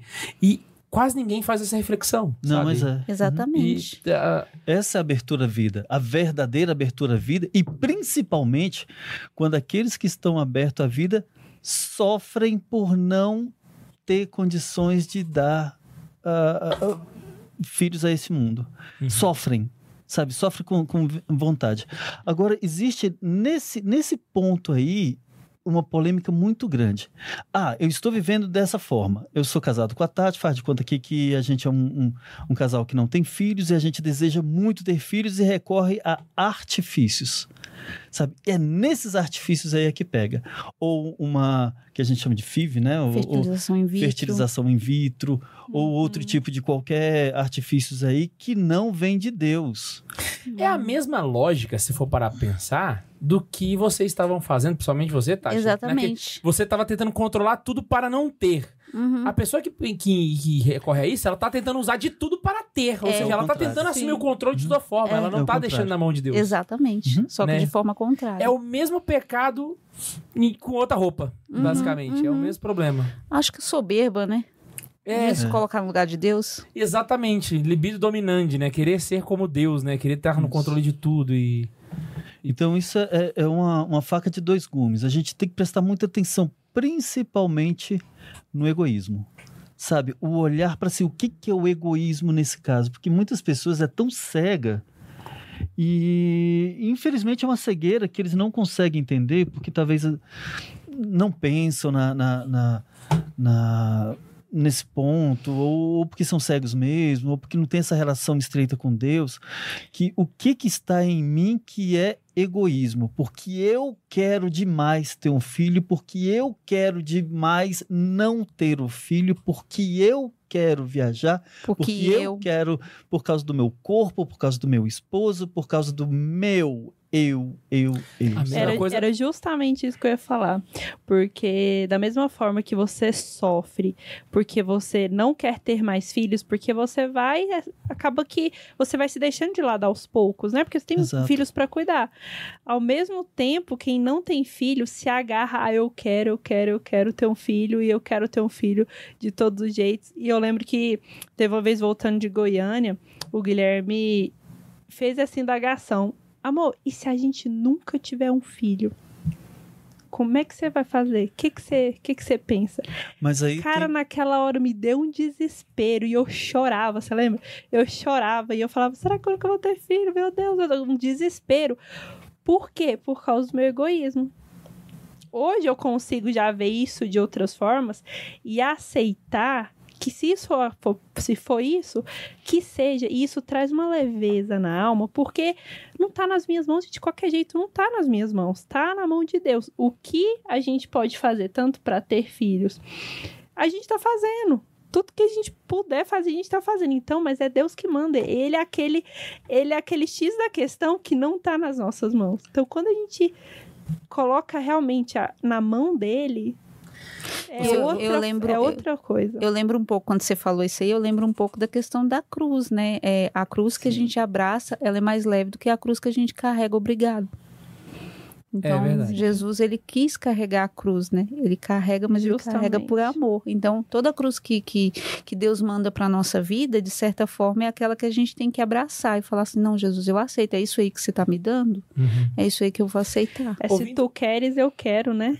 Ou- ouvindo vocês falando, e eu, eu, eu, assim, por incrível que pareça, eu me identificava muito com o que vocês estavam falando, porque o, o processo que a gente vive, né? Eu acho que não é a gente viveu, a gente vive, é muito parecido com esse que vocês viveram, sabe? De, de tipo, começar a refletir sobre até onde eu controlo e até onde eu dependo de Deus, sabe? Então, enquanto no caso de vocês era porque vocês não queriam ter e, e acabou vindo, né? No nosso caso é o inverso, mas a premissa por trás é exatamente a mesma, sabe? É o abandono nas mãos de Deus e aceitar que é Ele que controla de todas as formas, tanto porque tem como você ser egoísta em diversas situações. Você pode ser egoísta porque você não tem e quer ter, porque você tem e não quer ter, mas tem como ser egoísta também porque você tem e quer ter mais. Ixi, Tem, Cara, aí não você é? pegou um ponto. Caraca, aí você pegou um velho. ponto. Não dá? Antes Aham. da gente entrar nesse ponto aí polêmico, Matheus tem superchat, a gente esqueceu Ah, dele. aí você- Mas tem que lembrar Segura, desse, segura, que esse ponto é bom. Caraca, é 9 Isso aí é e 20, bom. irmão. Vamos, é vamos, pau na. Esse máquina. ponto bora. é bom. Inclusive, eu ia até pedi pra falar pra não perder o feeling, porque a primeira pessoa que mandou mensagem pra gente hoje aqui no Superchat, que a gente tá sem tipo aí, Aham. por problemas técnicos, foi o nosso servo de Deus, Iango. Ó, servo de Deus, Ian Gustavo. Servo de Deus. Rogai por nós. E ele mandou exatamente assim: quero mandar um abraço pra todas as famílias numerosas que eu conheço. Não vou citar nominalmente, mas saib- saibam que eu admiro todas. As famílias numerosas que têm 10, 5, 3 e as famílias numerosas sem filhos. Amém. Amém, amém. Amém. Só pra continuar o superchat aqui, a Alice falou assim que quem quiser é, enviar a lista no Discord, é, que ela manda pra Laísa também. Aí pode enviar a lista lá dos, dos temas, das sugestões de temas pelo Discord Ah, que, ela, beleza. que ela manda lá. O Rodolfo Ferreira apareceu aqui falando assim: Bom, são as perguntas. Quando a minha esposa engravidou do quarto filho, perguntavam: Vocês não se previnem, não? E eu, e eu respondia: Me previna de doença, homem. não de filha. Boa. O Gabriel perguntou se o casal é do neocatecumenato. Essa pergunta sempre, sempre, tem, aparece? sempre tem. Responde. Não, a gente não é, a gente é só católico mesmo. Vocês são só de Jesus. É. O neocatecumenato também é, mas o que eu quero dizer é que a gente não faz parte do movimento. Vocês só são da, É, assim, católico, católico minimalista. minimalista. é isso. Porque o pessoal geralmente pergunta se é do neocatecumenato, né? Ou se é da desse de povo trad, né? É, E- é porque assim, o neocatecumenato, eles, os padres de lá, né, eles dão uma catequese muito forte com a questão da abertura à vida. Então, os Aham. padres, eles catequizam mesmo o povo deles a terem filhos. Então, Sim. eles já entram no, no movimento e vão sendo moldados para aquilo mesmo. Ó, a gente vai ter todo, tanto é que é, é incomum aquilo ali. Sim. E já na Igreja Católica a gente tem aí, né, as, as dissonâncias ainda, infelizmente, né? Mas tem, né? Ó, inclusive, um abraço pessoal do neocatecumenato. Temos um carinho imenso por vocês. Queremos vocês aqui um dia. Vamos lá. O Renato Calhos, BJJ, Ô, BJJ! mandou obrigado por abrir a vida de vocês. Isso nos aproxima do céu. Já encaminhei a live para minha namorada. Olha lá! O cara... Olha aí, Fica a olha aí. dica. Tô dizendo, esse menino deve ter quantos anos, mais ou menos? Não, hein? ele é mais velho. Não, Esse eu mais velho conheço. quantos anos? Ah, ele não Tá é igual- namorando. E É. aí já abre a possibilidade, ó, vamos, escute isso aí, porque vai, vai você ter, ter, ter bastante filho. Meu filho, e se ele não tiver? É.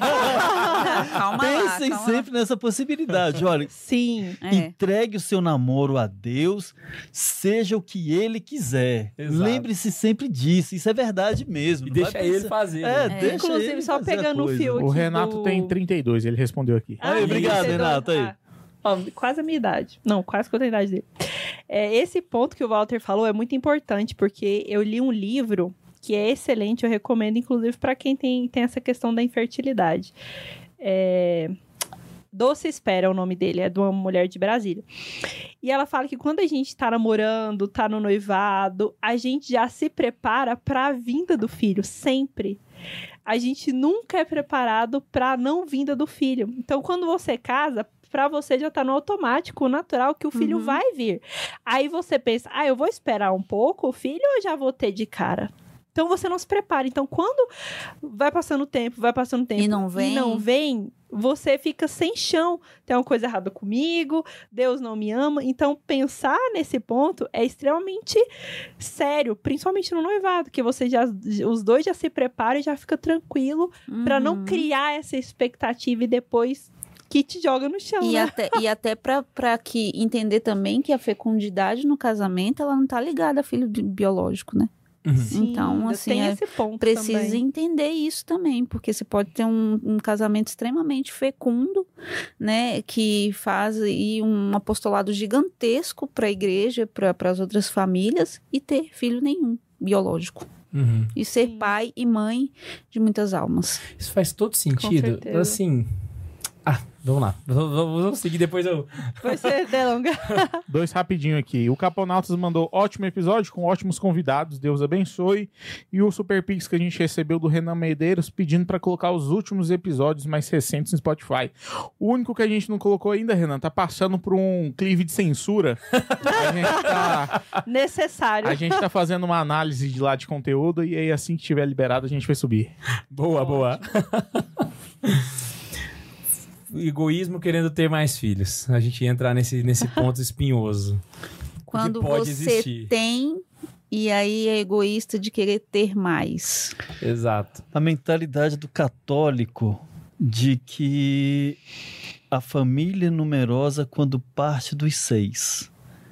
Mas eu só tenho três. Então tem que chegar nos seis. É para ser santo. A partir do momento que você colocou uma meta, É, aí não é já Deus que não tá no controle mais, é você que tá. Não rola. Você quer É, estar. Guilherme, eu lembro um dia que eu fiquei realmente assustada, e não tem muito tempo isso, deve ter uns quatro meses, onde eu abordei um pouco desse, desse tema de motivo justo e falando principalmente da questão psicológica das mães, né? Uhum. E eu lembro que uma, uma mulher, ela mandou um relato pra mim, ela falou assim, olha, Tati, esse negócio de, de competição, de, de focar num número, pra, pra mim realmente aconteceu. Tinha uma mulher na minha paróquia e toda vez que ela tinha um filho, os meus filhos falavam assim, não mãe, você tem que ter outro pra passar dela. E aí ia, né? E aí foi aquele número, aquele, eles têm tanto, nós temos tantos, eles têm tanto. Eu acho que quando ela chegou, quando ela chegou no sétimo, aconteceu algo com o útero dela e ela teve que fazer uma esterectomia, né? Teve que tirar o útero. E a outra continuou trendo os filhos, né? E ela disse que aquilo começou a dar uma tristeza no coração dela, não, Olha porque ela não podia acompanhar, ela não ia ganhar daquela. E quando ela se tocou disso, ela falou, cara, onde é que eu tô? Que abismo que eu tô caindo? Onde é que eu tô? Quer dizer, ela foi retomar que ela pensava sobre ter filhos e abertura à vida a partir daí. Que vê que realmente quem controla tudo é Deus, não é a gente. E aí, quando você entra nessa questão de eu já tenho tantos e eu quero ter mais, é às vezes aquela pessoa que tem um motivo gravíssimo, tá? E, e nós temos aí uma, uma, uma, uma disparidade bem grande, 8 ou 80.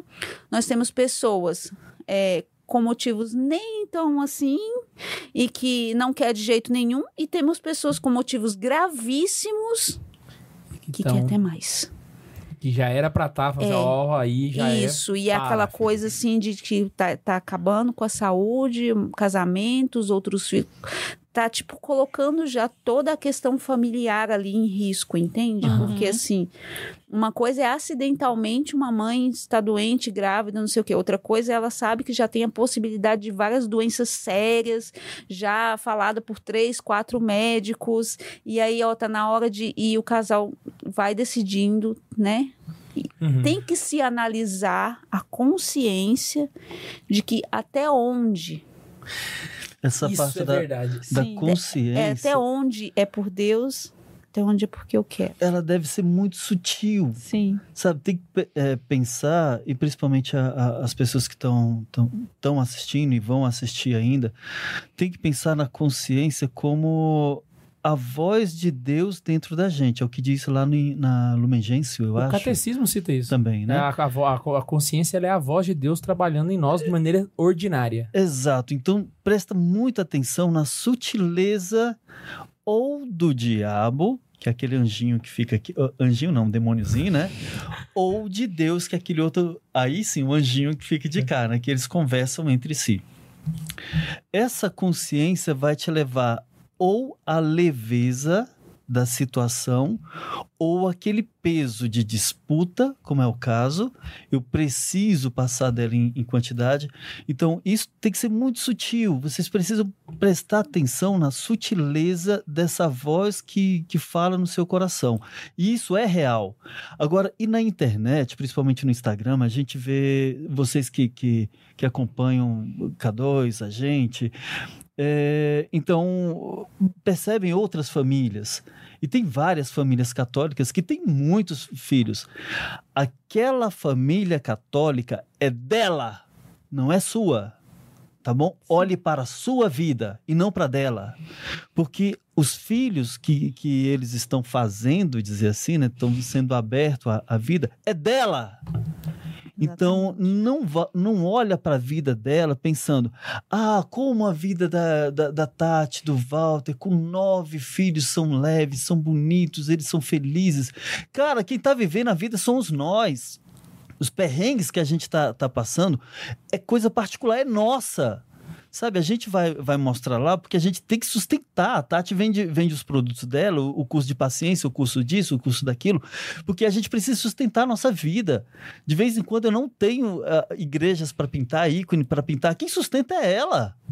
Sabe? Então a gente tem que olhar para a vida daquele casal bonito que a gente mostra na, na- na- no Instagram, no, no, no YouTube, seja lá onde for, mas é a nossa vida.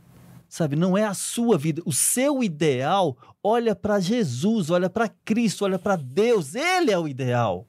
Sabe, desculpa a empolgação, mas putz, olha realmente porque isso é, é, é fato. Não, e, eu, e assim, e esses pipocos, essas partes complicadas, essas partes. A gente não mostra. Não. E não vai mostrar. E, não. Não. e assim. Porque você coloca. É, é, como- é, é- é deixar os que você ama vulnerável. É, não é falsidade. Não é falsidade. É, ah, uma você só vez- mostra o que quer. Não é.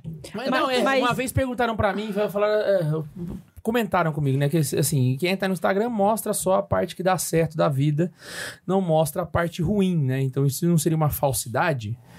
Aí eu, eu, eu, eu, aí eu, eu respondo pras pessoas, né? Eu falo assim, na verdade, na verdade, o erro não está em mim, em ocultar aquilo que é oculto, em privar aquilo que é privado.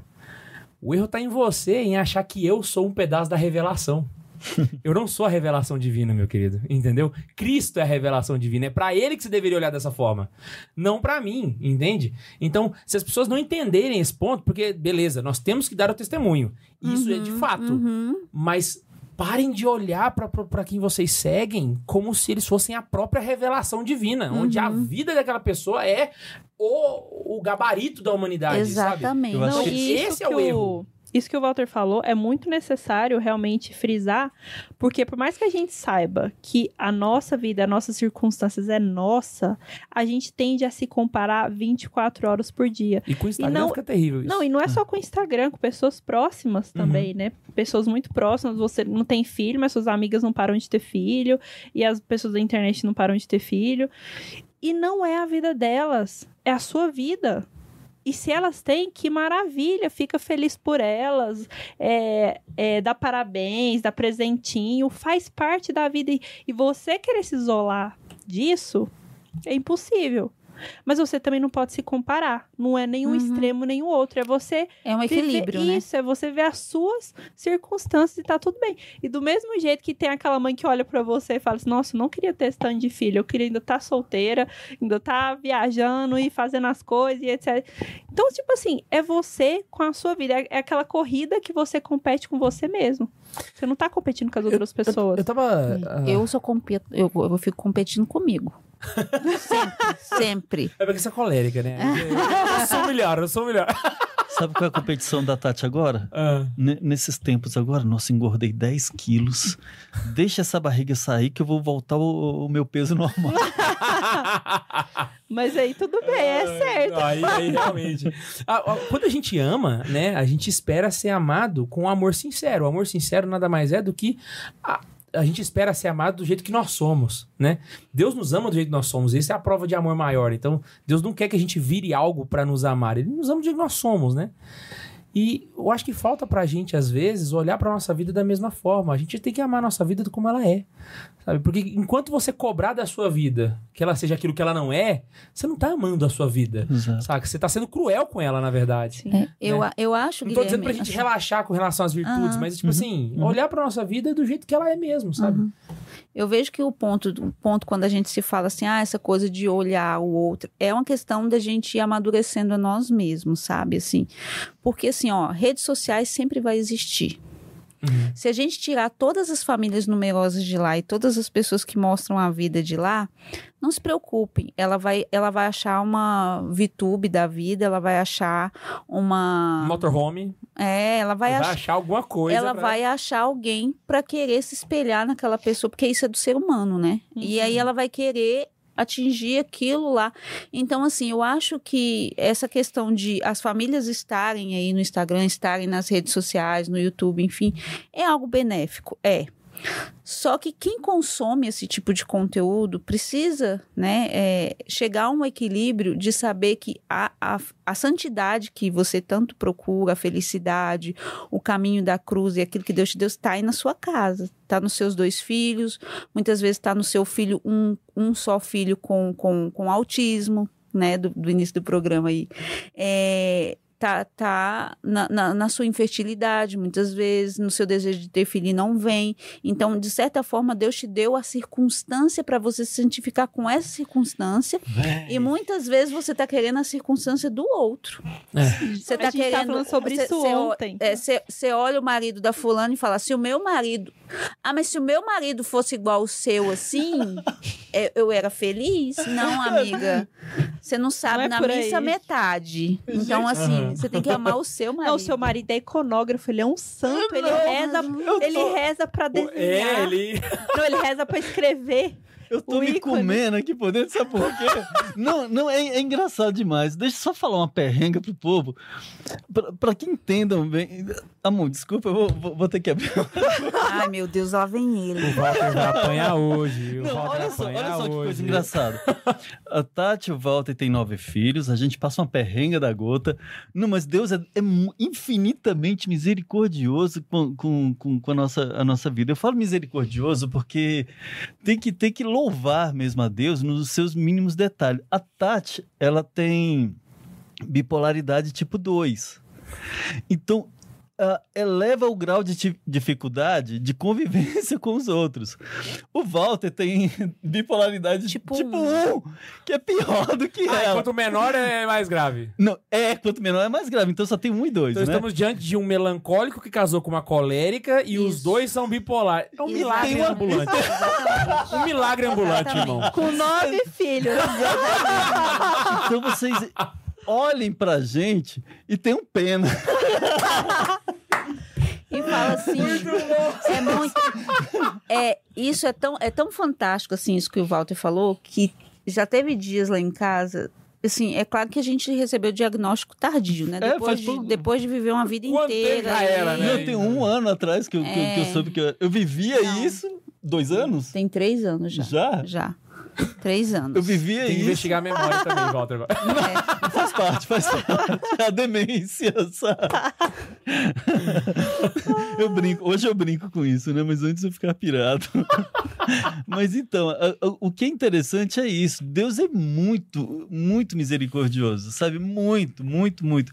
A gente olha pra, pra nossa vida, a gente tinha tudo pra dar errado. Tudo. Tudo. Tudo pra dar errado. Aí, aí, quando a gente conversa, assim, eu e o Walter colocando, assim, as coisas, assim, panos limpos, a gente vai conversando e falando assim, cara, pela medicina, você pega um, você pega um psiquiatra, você pega um psiquiatra e bota aqui e conta nosso caso pra ele, ele vai falar assim, não tem como, Não era pra estar aqui. não era né? pra tá, não era pra ser assim. Com É- nove? Nossa, Nossa, senhora, é você, você já pegou a faca e correu atrás dele? Não, nunca.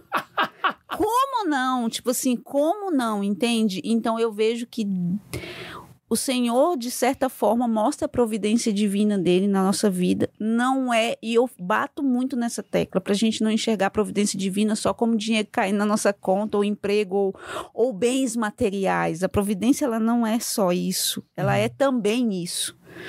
Mas aí eu vejo a providência divina na nossa vida com a questão da graça do sacramento do matrimônio, que eles nos dá muito para mim e para o Walter, assim. A, a graça de se perdoar, a graça de conseguir educando as crianças com as nossas limitações, com as nossas lutas, com os nossos medos, porque a pessoa deve achar que a pessoa que tem 10 filhos, ela não tem medo de nada, né? Ela é, É. tipo invencível, né? Valente. Eu queria ter a força de vocês. Gente, eu tenho 10 filhos e ainda vejo mais um lá em casa. Então, é, de certa forma, a gente tem né, os nossos medos, as nossas limitações, né? É, é claro que Deus vai dando a graça do amadurecimento, né? Filho a filho.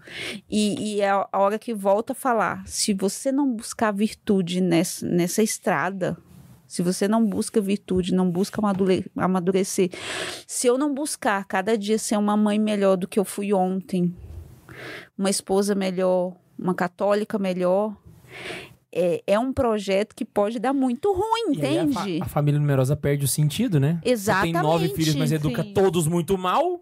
Era melhor não ter tido, né? Ou então só quero que eles estudem muito para serem advogados, engenheiros e médicos.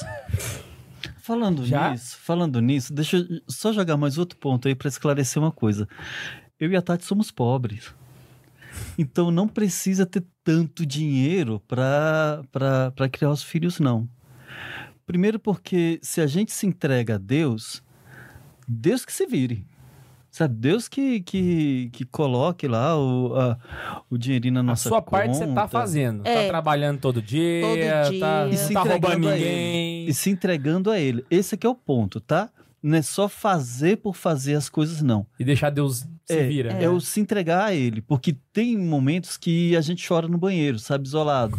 Então fala, ó, tá faltando isso, tá faltando aquilo, tá faltando aquilo, e eu não tenho de onde tirar. E de fato tem vezes que não, não tem de onde tirar. E aparece um anjo que, que, que, que vai bater na porta. Literalmente, isso acontece. Mas o, o mais interessante é.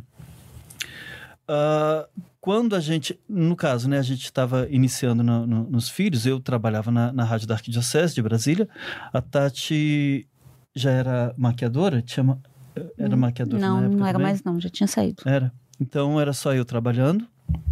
Depois eu deixei a rádio, comecei a trabalhar só com pinturas.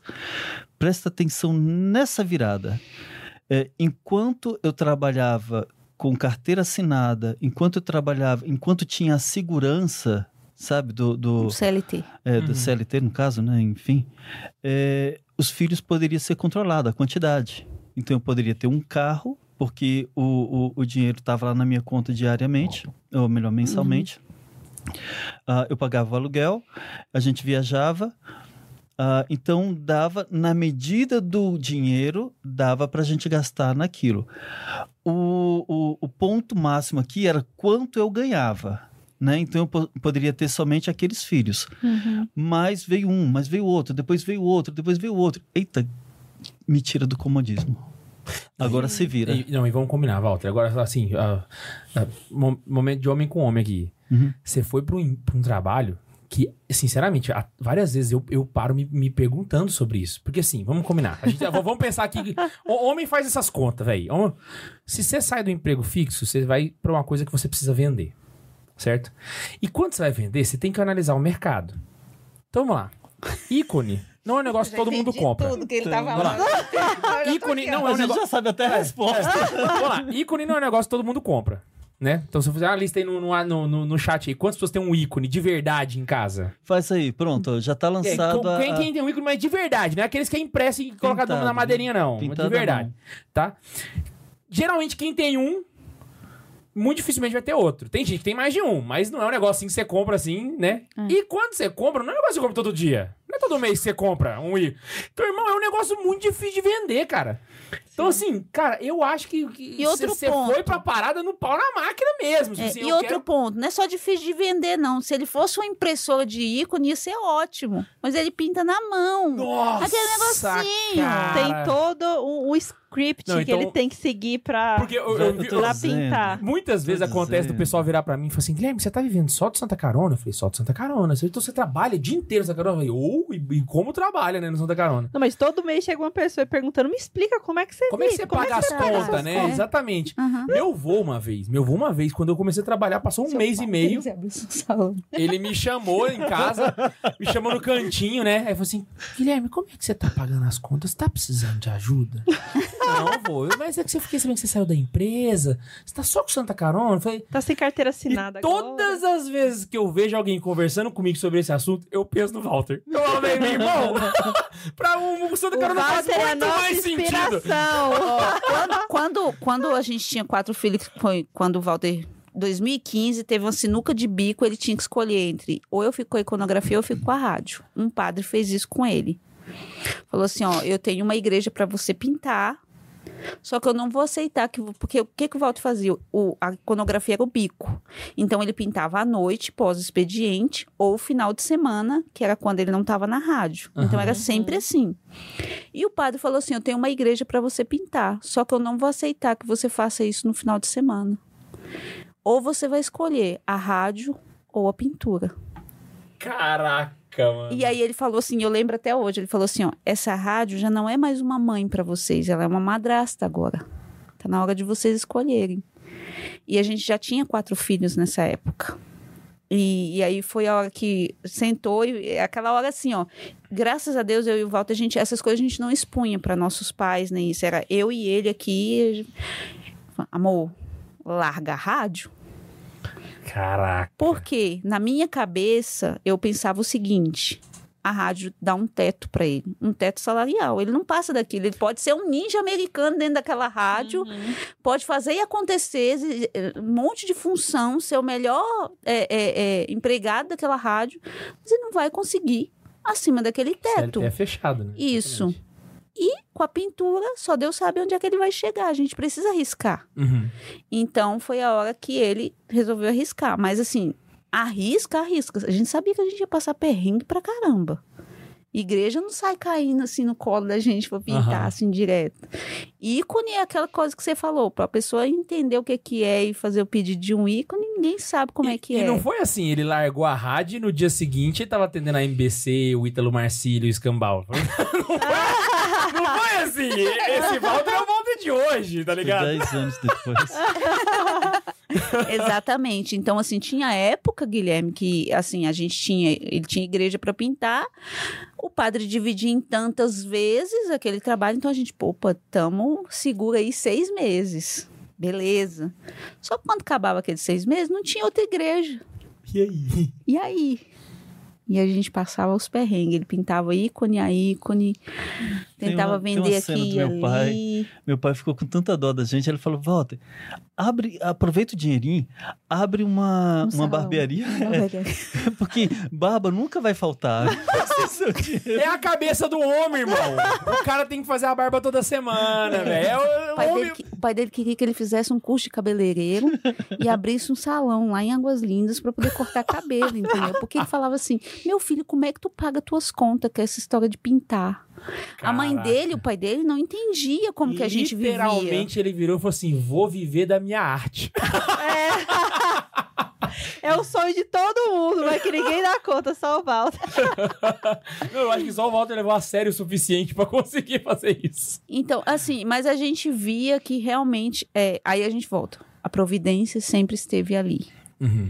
E aí eu volto, não enchendo os nossos bolsos de dinheiro nem nada disso, mas mostrando o tempo todo que quando a coisa estava apertando, quando não tinha para onde, a gente falava assim, Senhor, agora, né? Acabaram-se os recursos, do nada aparecia um padre pedindo um ícone, do nada aparecia um padre, vem cá fazer um projeto para mim.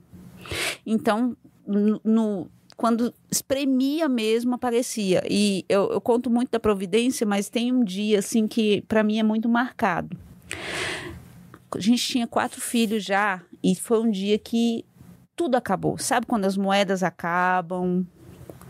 E nesse dia na, eu já estava economizando nas fraldas, tinha acabado as fraldas. Galera, aí vai, vai, vai. Tem muita gente que vai falar: nossa, mas ter esse fi- filho para passar por isso. Toda pessoa pode passar por isso, porque a vida ela não é linear.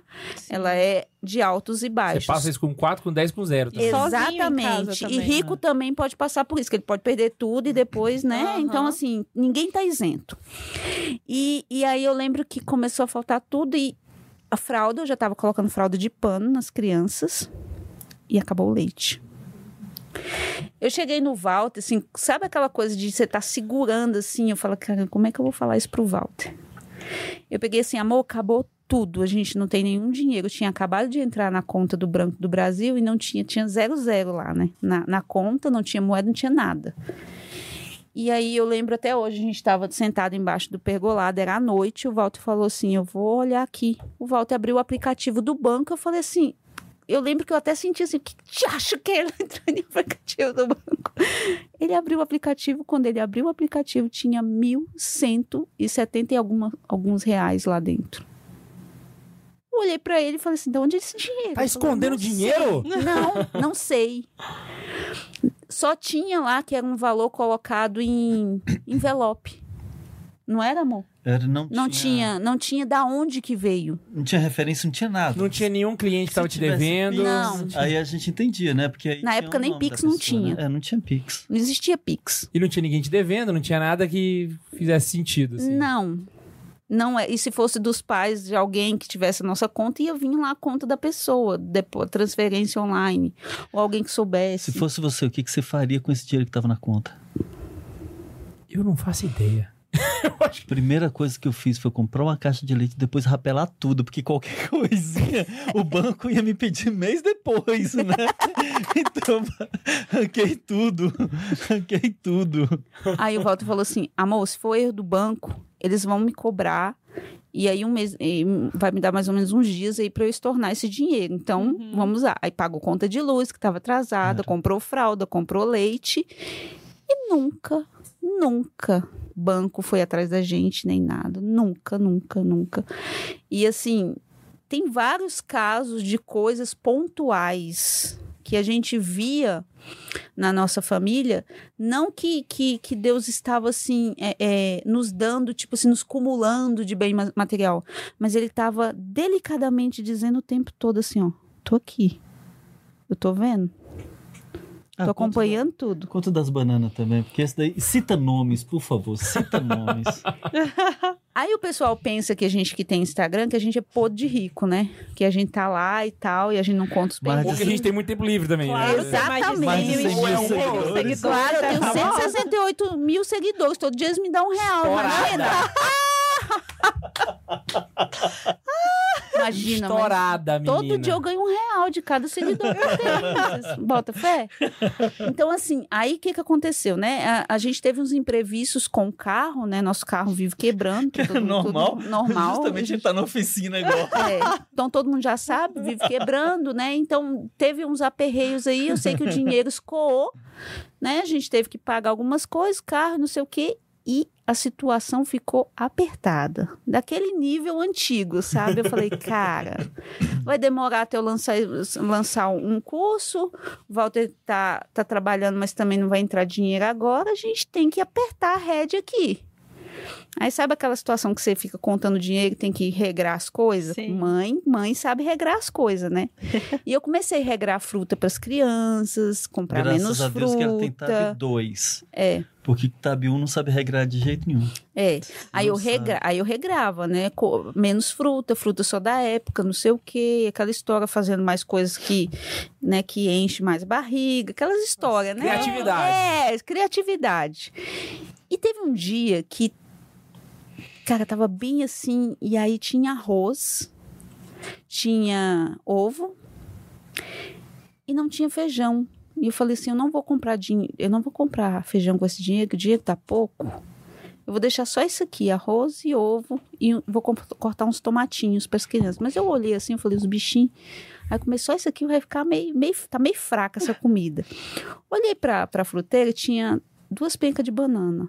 Aí eu falei assim, eu vou pegar, vou dar essas bananas pra eles, mas depois falei, cara, eles vão comer essas bananas em segundos e vai acabar a banana. E o Álvaro, o Álvaro de manhã só come banana no café da manhã. Sempre, sempre come, né? O mais novo. E eu peguei e coloquei a banana lá na, na mesa e os meninos comeram como se não houvesse amanhã, assim. É uma comida, assim, com a boca boa, sabe? E falaram, nossa, mãe, mas essa comida tá gostosa com essa banana. Terminar a capenca de banana e falar assim, a gente quer mais. Banana, mãe. Na hora eu pensei assim, eu vou falar que não. Mas aí eu vi, eu lembrei da comida que eles estavam comendo e falei assim, não tenho como eu falar não. Eu peguei a outro caixa de banana falando assim, Jesus, só tem essa banana, o que, que eu faço agora? Entreguei pra eles, eles comeram, acharam bom e eu com a mesma cara, eles nem desconfiavam de nada. Fui cuidar das coisas. Normal. Mas eu fiquei com aquela história, Jesus e as bananas. Tocou a campainha duas horas depois. O Bernardo atende e falou: Mãe, é um tal de Bruno, tá no portão. Ai, o Bruno? Não conheço nenhum Bruno.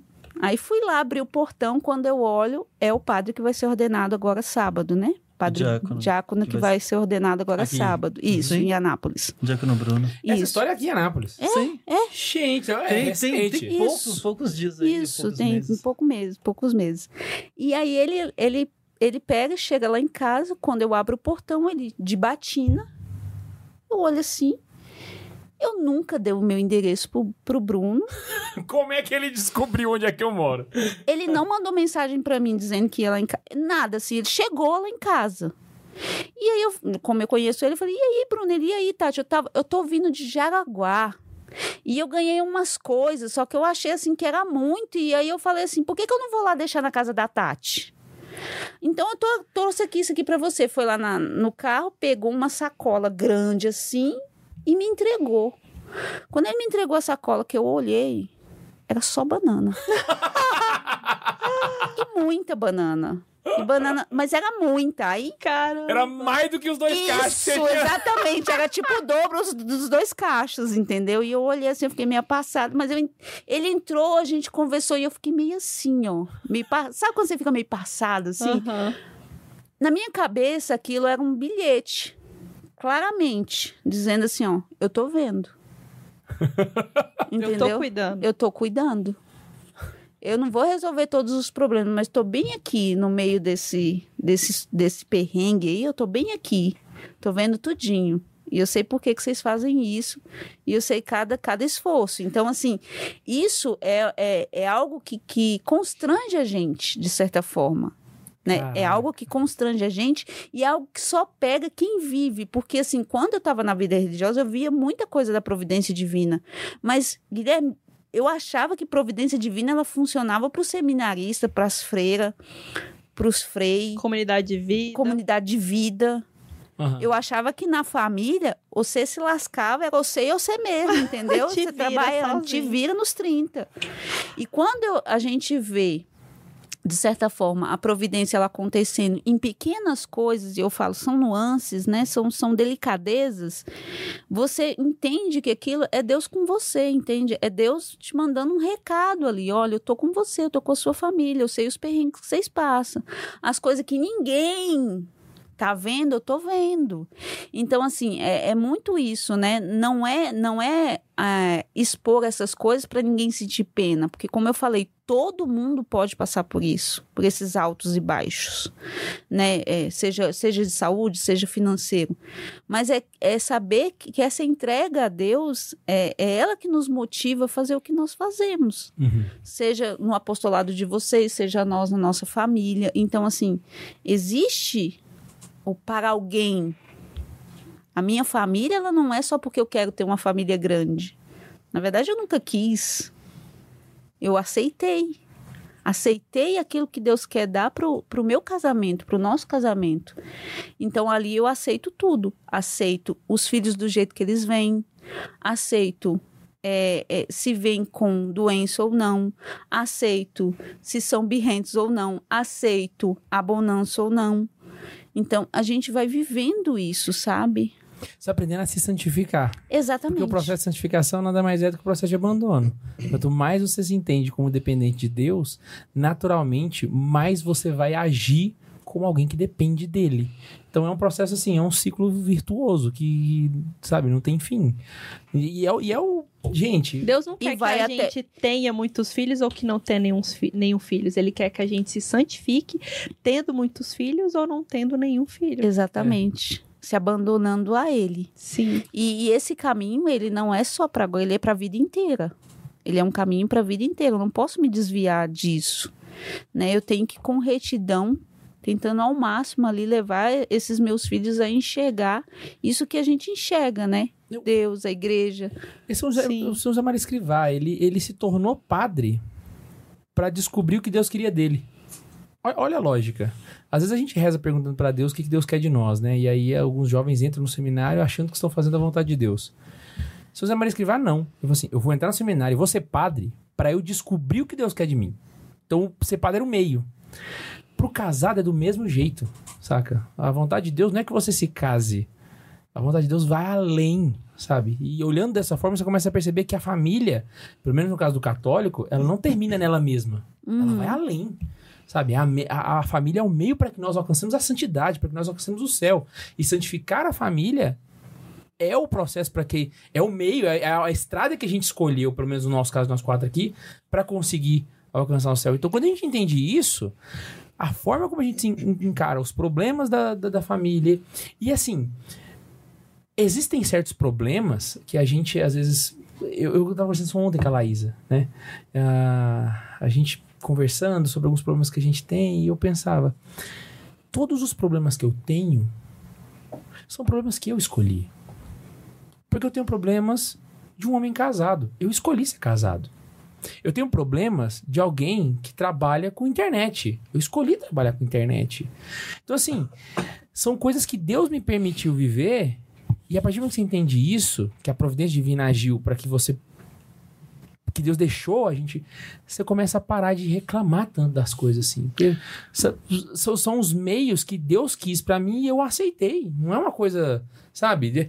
É aquele negócio, né? As, as oferendas perfeitas elas sempre são feitas em duas mãos, né? De- Deus não escolheu o, o trigo e a uva para ser o, o símbolo da Eucaristia. Ele escolheu o pão e o vinho. Por quê? Porque ele fez só até metade do caminho, a outra metade a gente tem que fazer. Então a verdadeira oferta ela é feita em duas mãos, né? E quando você escolhe fazer isso, a vida começa a fazer mais sentido, né? E aí você não fica tanto escolhendo só a felicidade, mas você quer tudo. Guilherme, sabe o que você me fez lembrar? É que eu acho que passou isso comigo e com a Tati também. Nós escolhemos é, entrar na vida religiosa porque queríamos ser santos. Então, o meu ideal de santidade estava na vida religiosa. Eu fiz todo o caminho ah, vocacional e me indicou realmente para a vida contemplativa. Entrei para os beneditinos e queria ser um monge santo. Recebi o nome de irmão João da Cruz, justamente a cruz, né, que me segue até hoje, que ainda está presente na minha Talvez vida. seja até só hoje. o João, a cruz continue. E mas lá eu e engraçado que para mim eh, demorou seis anos para eu entender que o meu caminho de santidade não era ali. Lá eu não dava certo. Mas eu precisava eh, eh, experimentar daquela, isso. daquela vida. Eu precisava saber que lá não era o meu lugar. Mas então eu sentia chamado, eu fiz os encontros vocacionais, eu quis ser um monge santo e eu fui para o mosteiro pensando em ser santo. E Deus Monge. não te impediu disso. Hum, Você alguma. foi, você entrou, você fez parte, você ficou lá seis anos, Deus não te impediu. Até, até porque, é aquilo que eu tinha falado no começo, aquela piada, né? É, providencialmente tudo deu errado. É. né? Porque às vezes a gente acha que a providência ela só tá naquelas coisas que acontecem para que. Né? E não, providencialmente as coisas dão errado também, sabe? E, e graças a Deus. É, e com relação a Tati, a Tati fala uma, uma frase que depois eu fico pensando, cara, pior que tem, tem todo, tudo a ver. Tava fácil demais. Sabe? Então, a vida religiosa para uma pessoa que não tem vocação para a vida religiosa, ela acha que fora fazia muito mais do que lá dentro. Sabe? Então, se sacrificava mais, rezava mais, eh, sentia as perrengas de Deus, ah, da- do mundo, e a gente suplicava mais, mas lá dentro da vida religiosa nós somos protegidos eh, com um muro, no caso dos beneditinos, né? O- os monges. Um muro, é, oração, trabalho, estudo, tudo muito bem regrado, sabe? A hora de, de, de levantar, o sino toca, o irmão bate na porta, é, depois vem o café, depois vem ah, ah, ah, muitas orações, depois tudo muito regrado, muito certo. Se eu sair de lá, opa, tem um horário que me me volta novamente, né? Então eu tenho que retomar aquela vida. Agora aqui fora não. Aqui fora não tem muro que me, me, me, me guarde. Aqui fora eu tô frente a frente com o capeta, com o diabo, com Aqui é a a tentação. petequeira, irmão. É, e o pior, eu escolho casar, conviver com uma mulher que eu não conheço direito, e a gente vai, é, tem relação, surge uma terceira pessoa que eu não projeto, e essa terceira pessoa eu sou responsável pela alma dela para levar ao céu. Sabe? Depois vem uma segunda, vem uma terceira, vem uma quarta, vem nove, né? A outra Deus, Deus levou primeiro. Mas vem nove almas que eu não escolhi, nem elas escolheram a gente como pais, e eu tenho que dar conta da, da alma delas. Elas não conheciam vocês quando ela, ela nasceu. E vocês também não conheciam ela, né? Elas não pediram pra nascer. É, a, gente, a gente escolhe o caminho da, do- da, da vida religiosa. Mas quando a gente escolhe casar, a gente não escolhe os filhos que nós vamos ter é, é responsabilidade de alma. Né? E a criação daqueles filhos também vão partir de nós. Isso é uma boa. Engraçado, né? A gente não consegue, a gente só consegue no máximo desejar ter filhos. Mas É. a gente não consegue ter certeza se vai tê-los, não consegue saber quantos e muito menos quem, Quem eles vem. serão. né? E vem a responsabilidade também, né? Então, esse caminho de santidade da, da, do, do casamento, da vida matrimonial, ela é muito complexa, a tal ponto que, agora eu acho que esse dá pra gente dar uma fechada também, porque é uma, um, um mistério muito grande, sabe? É um mistério, agora é o melancólico falando, sabe? É um mistério muito grande, muito profundo, porque Deus quis ter família. Deus quis ser três, partindo de três os outros, né? Então é pai, é mãe e são filhos. É pai, é filho e Espírito Santo. E da mesma forma que essa família é reflexo de- de- desse Deus uno e trino, quem é que vai atacar diretamente essa família? É o que a gente está vivendo muito bem hoje, né? Hoje em dia. Então vem toda a ordem, horda demoníaca em cima da família para desestruturar, que é o que mais está se vivendo hoje, porque muitas pessoas não enxergam a, a, a vida matrimonial, a vida de casados, como algo que leva a Deus, porque ela está sendo desestruturada. Se está sendo desestruturada, é justamente porque quer acabar com esse reflexo de Deus que, que é aqui na Terra. Exato. Então, Deus quer, ou melhor, o diabo, a única função do diabo é cuspir na cara de Deus. E ele cospe na cara de Deus, estragando com a imagem de, de Deus aqui na terra, que é a destruição da família, que é essa desestruturação da família. Enquanto a gente pensar que o, o, o matrimônio é até que a morte o separe, e que isso é fato, que isso é real, que isso é abençoado por Deus, que isso é o que Deus quer, e aí vem um demôniozinho e tira, sabe? Os esposos hoje em dia não, não, não, não brigam, não se sacrificam, não olha por esse lado mais para o outro, sabe? Se vem uma tentação muito forte de, de, ah, de traição, de, de vícios, de pornografia, de, de seja lá o quê, eles não conseguem mais lutar porque não vê mais esse vínculo. Sabe, a família, o esposo, a esposa é reflexo de Deus. A gente tem que olhar isso. Sabe, se não fosse esse santo aqui, a gente não teria a teologia do corpo e- e- e olhasse dessa forma tão profunda da família que, que é a família hoje, né? Então a gente precisa olhar isso. O- eu, eu- ainda. Eu acredito muito, por inclusive, que o plano do demônio para destruir a família ele é mais prioritário e mais elaborado do que o plano do demônio para destruir o clero. Porque a gente pensa tanto no clero e eu, e eu vou dar uma prova concreta disso. Uhum. Aí, o pão da Eucaristia, antigamente, né? Vinham das famílias. O vinho eram feitos nas famílias. Os padres são feitos nas famílias. Exato. Os bispos o- os As papas, freiras. as freiras. Ou seja, a igreja inteira é feita de famílias, sabe? Deus em se todo aspecto. no, fi- no, no, no seio Então, pra que, que o capeta vai se preocupar em destruir o clero? Se destruindo a família, ele já destrói o clero de brinde. Uhum, Não é? uhum. Então, assim, a- o dia que as pessoas tiverem essa consciência, sabe, de. Né, eu, eu tava conversando ontem com a Laís, t- t- a gente tava conversando, de uma conversa mais profunda, assim, né? Ah, teologicamente, a gente sabe que uma pessoa é feita de corpo e alma. E o conceito de morte é a separação do corpo e da alma. Uhum. Se a gente olhar para uma família, é da mesma forma. Você tem um corpo, que é o homem, o forte, que protege, provedor. E você tem a alma, que é a mulher da família, né? Que é o sustentáculo, que é o- a fonte espiritual da família. Se você separa os dois, você mata a, morte. família. A família morreu. Literalmente, saca?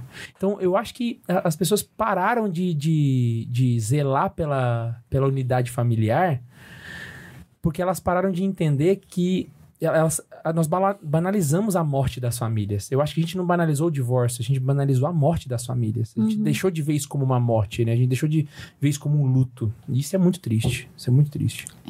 Bem complicado. O Walter tocou, quando o Walter tocou nesse assunto aí de que era fácil é, estar na vida religiosa, quando eu cheguei ao meu discernimento dentro da vida religiosa, com quase com três anos, né?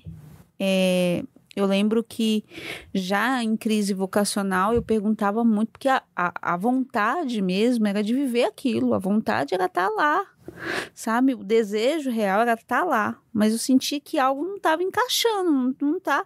E, e eu lembro de perguntar sinceramente pro Senhor: o que, que eu tô fazendo aqui? Que, né?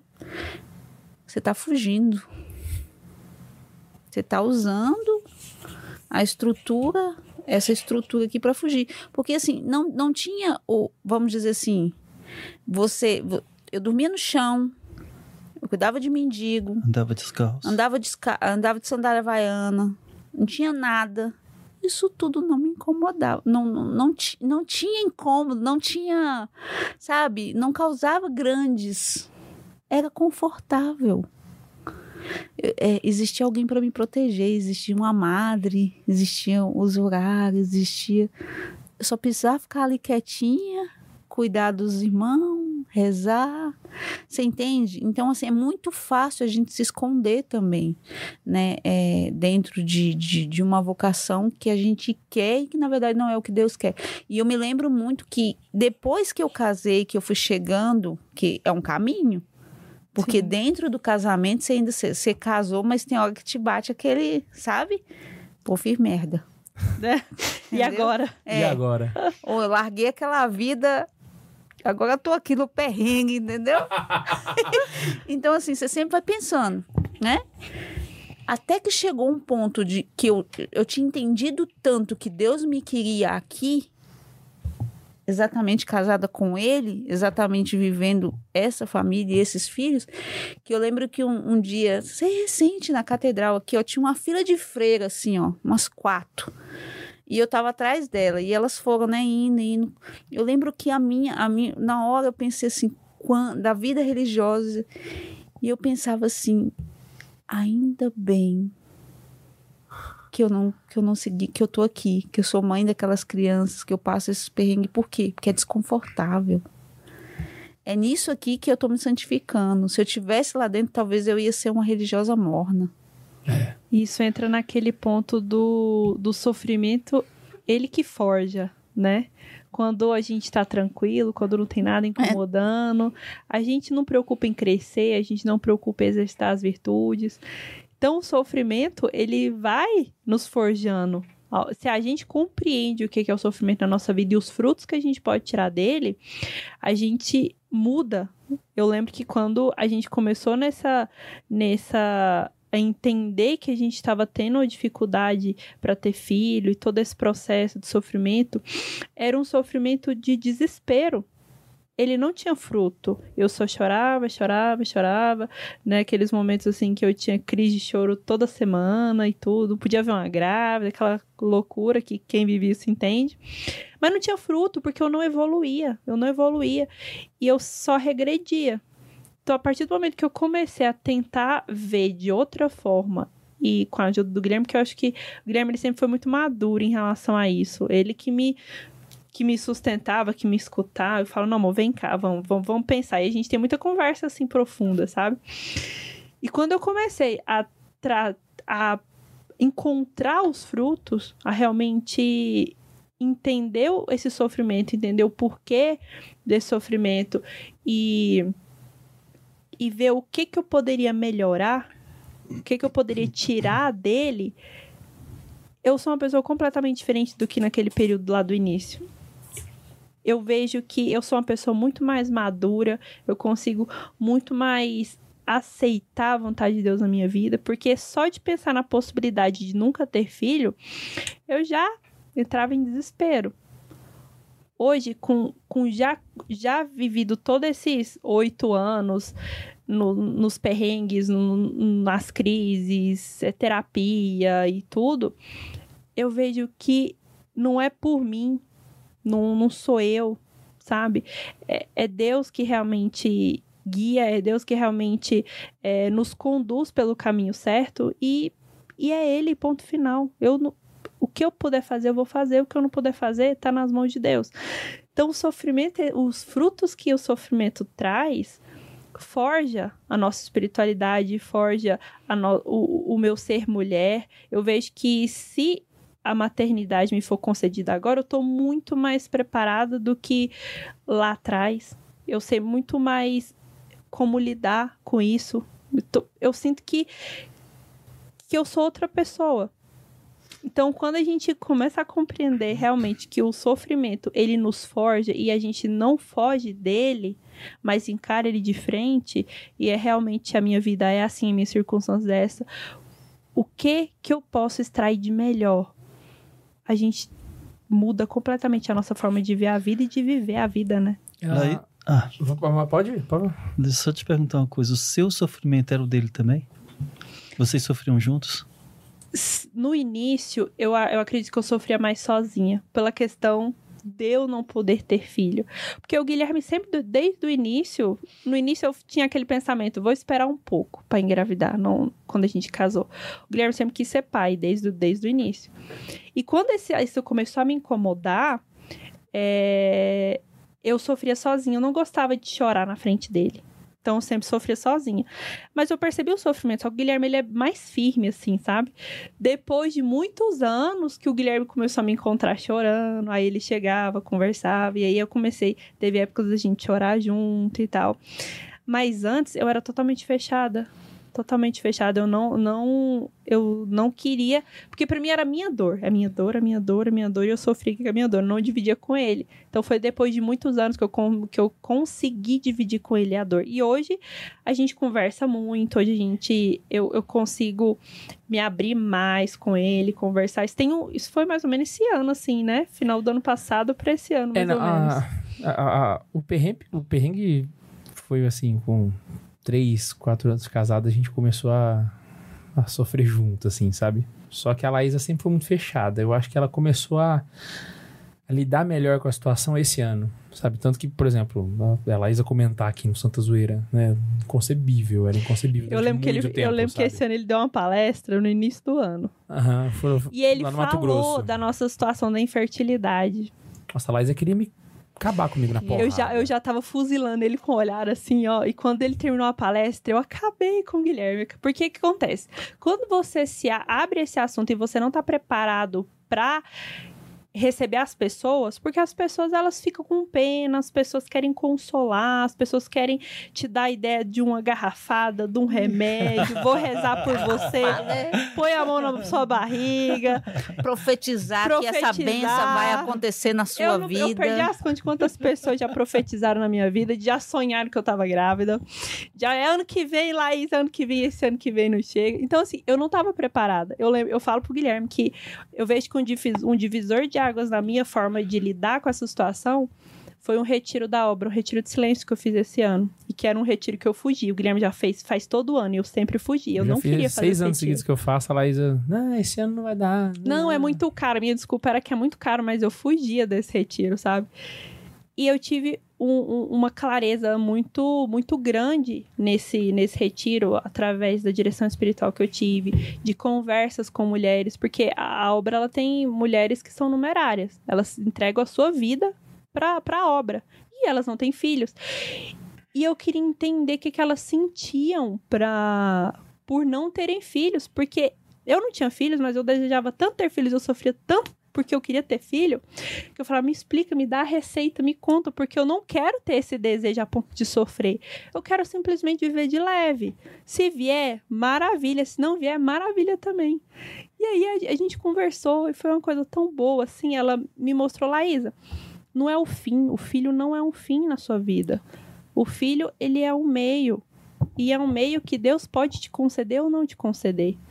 E, aí ela falando, eu tenho hoje uma, uma uma vocação muito madura. Claro, eu já passei por essa situação dessa questão de pensar se eu ia casar, se eu não ia casar, se eu ia, se eu ia ter filhos casasse, mas hoje eu tô muito plena na minha vocação. Então assim, não dá para você comparar comigo a sua situação.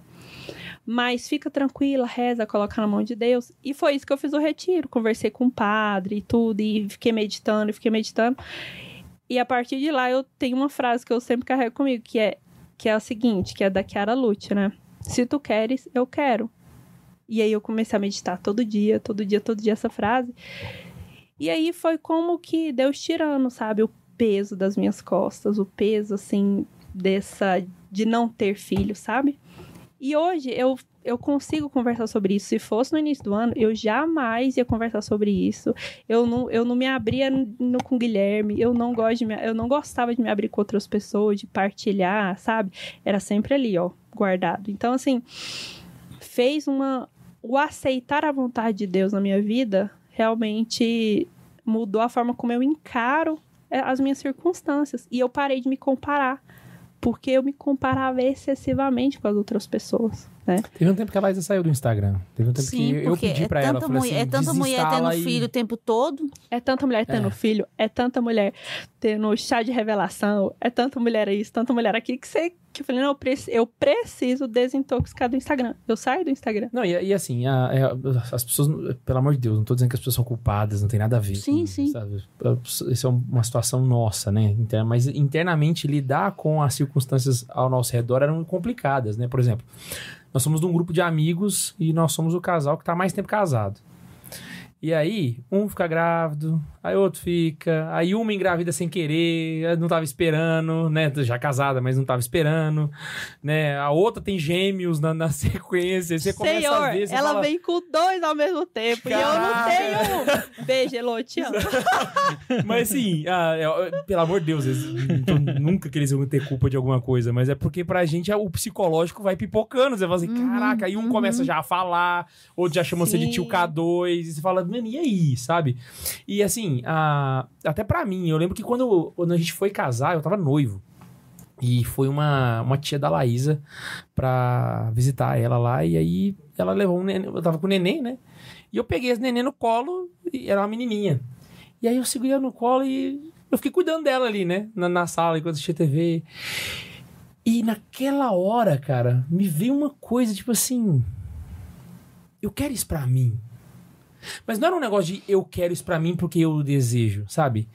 Eu percebi que eu, de certa forma, eu, eu nasci pra aquilo, sabe? Não que eu tenha habilidade. É, é você se conectar com aquela situação e perceber essa situação aqui é a situação onde eu me enxergo, sabe? E aquilo me deixou muito feliz, que eu falei, nossa, eu, eu vou casar em breve, sabe? E, e o tempo foi passando, nó- nós não tivemos filhos, e aquela situação, e, e- e eu sempre, várias vezes eu, eu conversei com Deus, eu falei, Senhor, mas por quê? Esse desejo, sabe? Esse, esse, eh, eu perceber que, porque em nenhum momento, sabe, diferente de vocês no caso, eu nunca pensei em ser religioso, nem padre, nem diácono. Eu sempre soube que eu sou leigo. A minha vida inteira, assim, é, o- é o, é o amor da minha vida, é o laicato, sabe? Eu, eu nasci pra isso. Eu, eu vivo o laicato como se eu vestisse uma batina de manhã, tá ligado? Tipo assim, é, é a, minha, a minha vida, sabe? E não vinha, sabe? Eu falava assim, mas, mas pa- parece que o senhor tá meio se, que se contradizendo, né? E tal.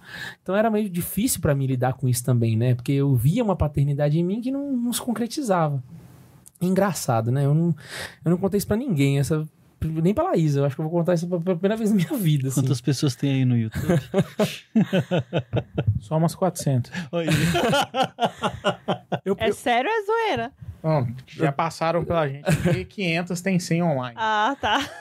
porque eu passei uma situação muito específica agora na jornada, sabe? Na, na, na jornada de Lisboa. Porque nós viajamos com muitos caroneiros, nós viajamos com um grupo de caroneiros. E nós estávamos nos preparando para o chefão da jornada, que é a vigília, né? Que é o momento mais perrengue de todos, assim. E quando eu estava indo para lá, eu recebi uma ligação de um outro caroneiro que é subdiácono na Polônia.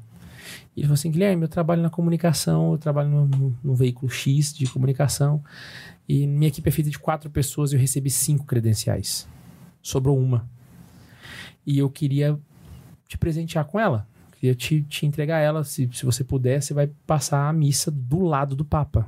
Literalmente em cima do palco, junto com. Cara, imagina. Meu coração ficou. Nossa, falei, meu Deus, não. E aí o que aconteceu? A gente chegou na vigília, chegou no local, né? A gente parou muito longe.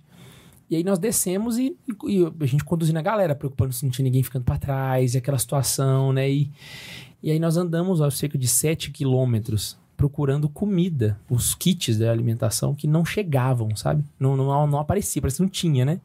A gente foi andando, andando, andando, até que a gente virou pros rapazes e falou assim: vamos fazer o seguinte, vamos até lá.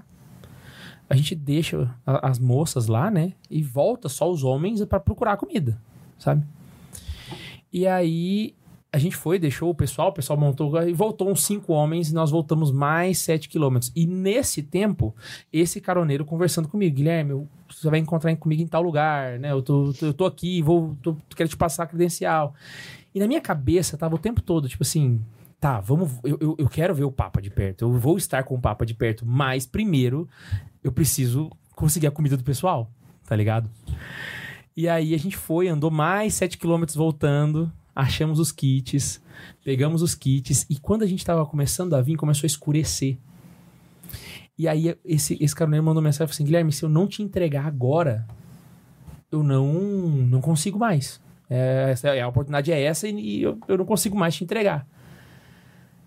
E eu, eu comecei a, Naquele momento, eu não tive nenhum embate, não tive nenhum, nenhum impasse assim, sabe? Porque eu tinha muito nítido pra mim. Eu, renuncio a estar junto do Papa desde que eu saiba que esses caroneiros vão comer hoje à noite, tá ligado? Não era nada assim, nossa, heróico. Eu fui num caminhão pegar um, um kit de comida, sabe? Mas o fato deles poderem comer ali, sabe? Era a minha preocupação. Então eu renuncio, eu, eu, eu fico sem ver o Papa de perto, sabe? E na hora que eu tomei essa decisão, ficou muito claro pra mim, sabe? É, é como se Deus tivesse falado comigo. Ele, é como se ele virasse pra mim e falasse assim, Guilherme, hoje você não, não tá aberto aos filhos que eu te der? Hoje são esses. Saca? Hoje são esses. Então, seja. No futuro não interessa, no futuro não te pertence. Hoje, os filhos que você falou que você era aberto são esses aqui, ó. Saca? E eu estendo isso a todos, todos, não só os que estavam na jornada, mas a todos, saca? E eu comecei a entender isso que você falou, sabe? Que a paternidade ela se dá de uma forma às vezes mais ampla do que a gente imagina, entende? Então começou a mudar a forma como eu encontro os caroneiros nos eventos, começou a mudar a forma como. Porque isso é paternidade. Guilherme, sabe? isso justifica exatamente a paternidade espiritual da freira, a maternidade espiritual da freira, porque é da natureza humana ter filhos, é da natureza humana, Uhum. sabe? Não tem, até mesmo o padre, ele não é ah, isento de, de, de ter filho, ele tem seus filhos e multidão. É. Muito mais do que os nove, nove filhos que nós temos. Até uma brincadeira que, que aconteceu, o padre faz muito tempo, o padre François foi, foi visitar o, o padre Wilk lá em Samambaia, eu estava trabalhando nessa época lá, e aí o padre Wilk apresentou para o casal que estava chegando, né? Todos aqui são padres, exceto aquele dali, apontou para mim, né? Eu falei, não, eu também sou padre, sou padre de, na época eu tinha seis, eu não sei Uhum. se era seis filhos, mas enfim, eu sou padre de seis filhos. E eles são padres de uma multidão. E as irmãzinhas, mesmo enclausuradas, são mães espirituais de uma multidão. Então, não muda o, o, o fato de, de, de casais que tenham. Agora, o negócio é canalizar essa ausência, vou colocar aqui literalmente entre aspas, de filho, mas não ficar sofrendo naquele egoísmo, por que, que eu não consigo dar, por que, que eu não consigo ao eu de novo, por que, que eu não consigo, e tirar o eu de si jogar o, a, a canalizar nessa essa força de, de ao egoísmo, né? É, para o outro. Ah, já que eu não posso dar, então eu vou procurar comida para o outro, como você fez. Eu vou, vou entrar numa pastoral, eu conheço uma influencer, e uma baita influencer, sabe?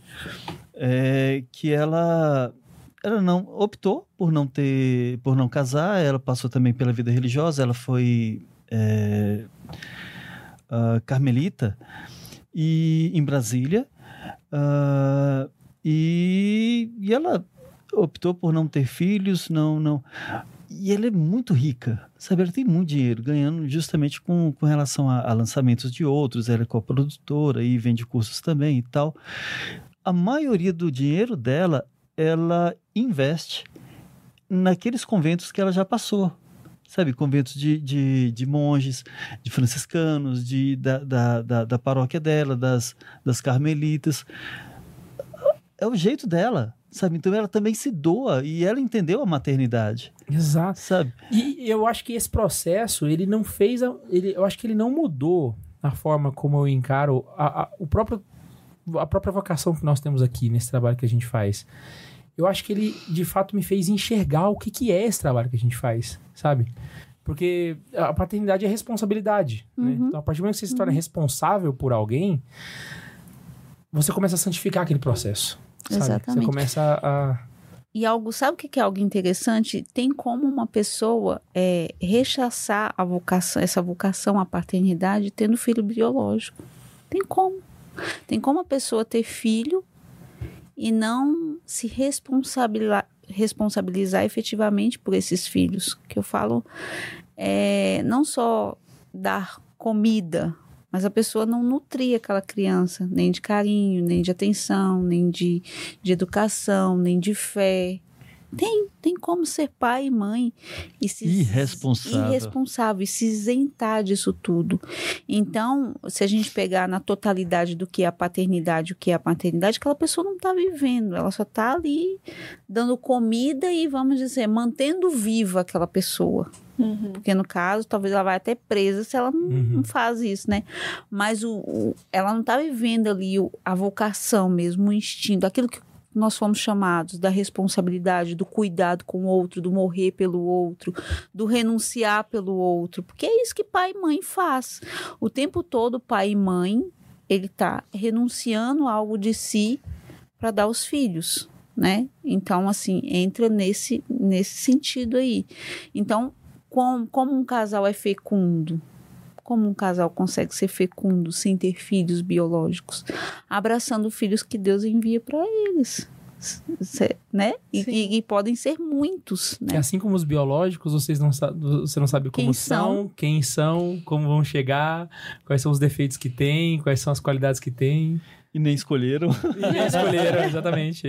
Exatamente. Então, assim, é, é, quando a gente fala de família e abertura à vida e tudo isso que a gente está falando aqui hoje, a gente está falando sobre esse abandono mesmo em Deus e entender que eu não tô nesse mundo só para passar por aqui, tô nesse mundo de férias. E multiplicar, né? É, eu tenho, que que eu tô aqui para para quê? Para fazer o quê? Que diferença, né? Então, em certo sentido, é, é viver a vocação, né? A paternidade, a maternidade dentro da sua realidade. É com dois, é com três, é com nenhum. Entender que paternidade responsável nada mais é do que uma redundância, né? Porque sem responsabilidade não há paternidade. então, ou é paternidade responsável, ou não é paternidade. Simples assim. Exatamente. Tem Super Pix? Ai, me pegou desprevenido, gente. Calma aí. É porque a gente não para de conversar, né? Eu tava, tava filtrando as mensagens aqui.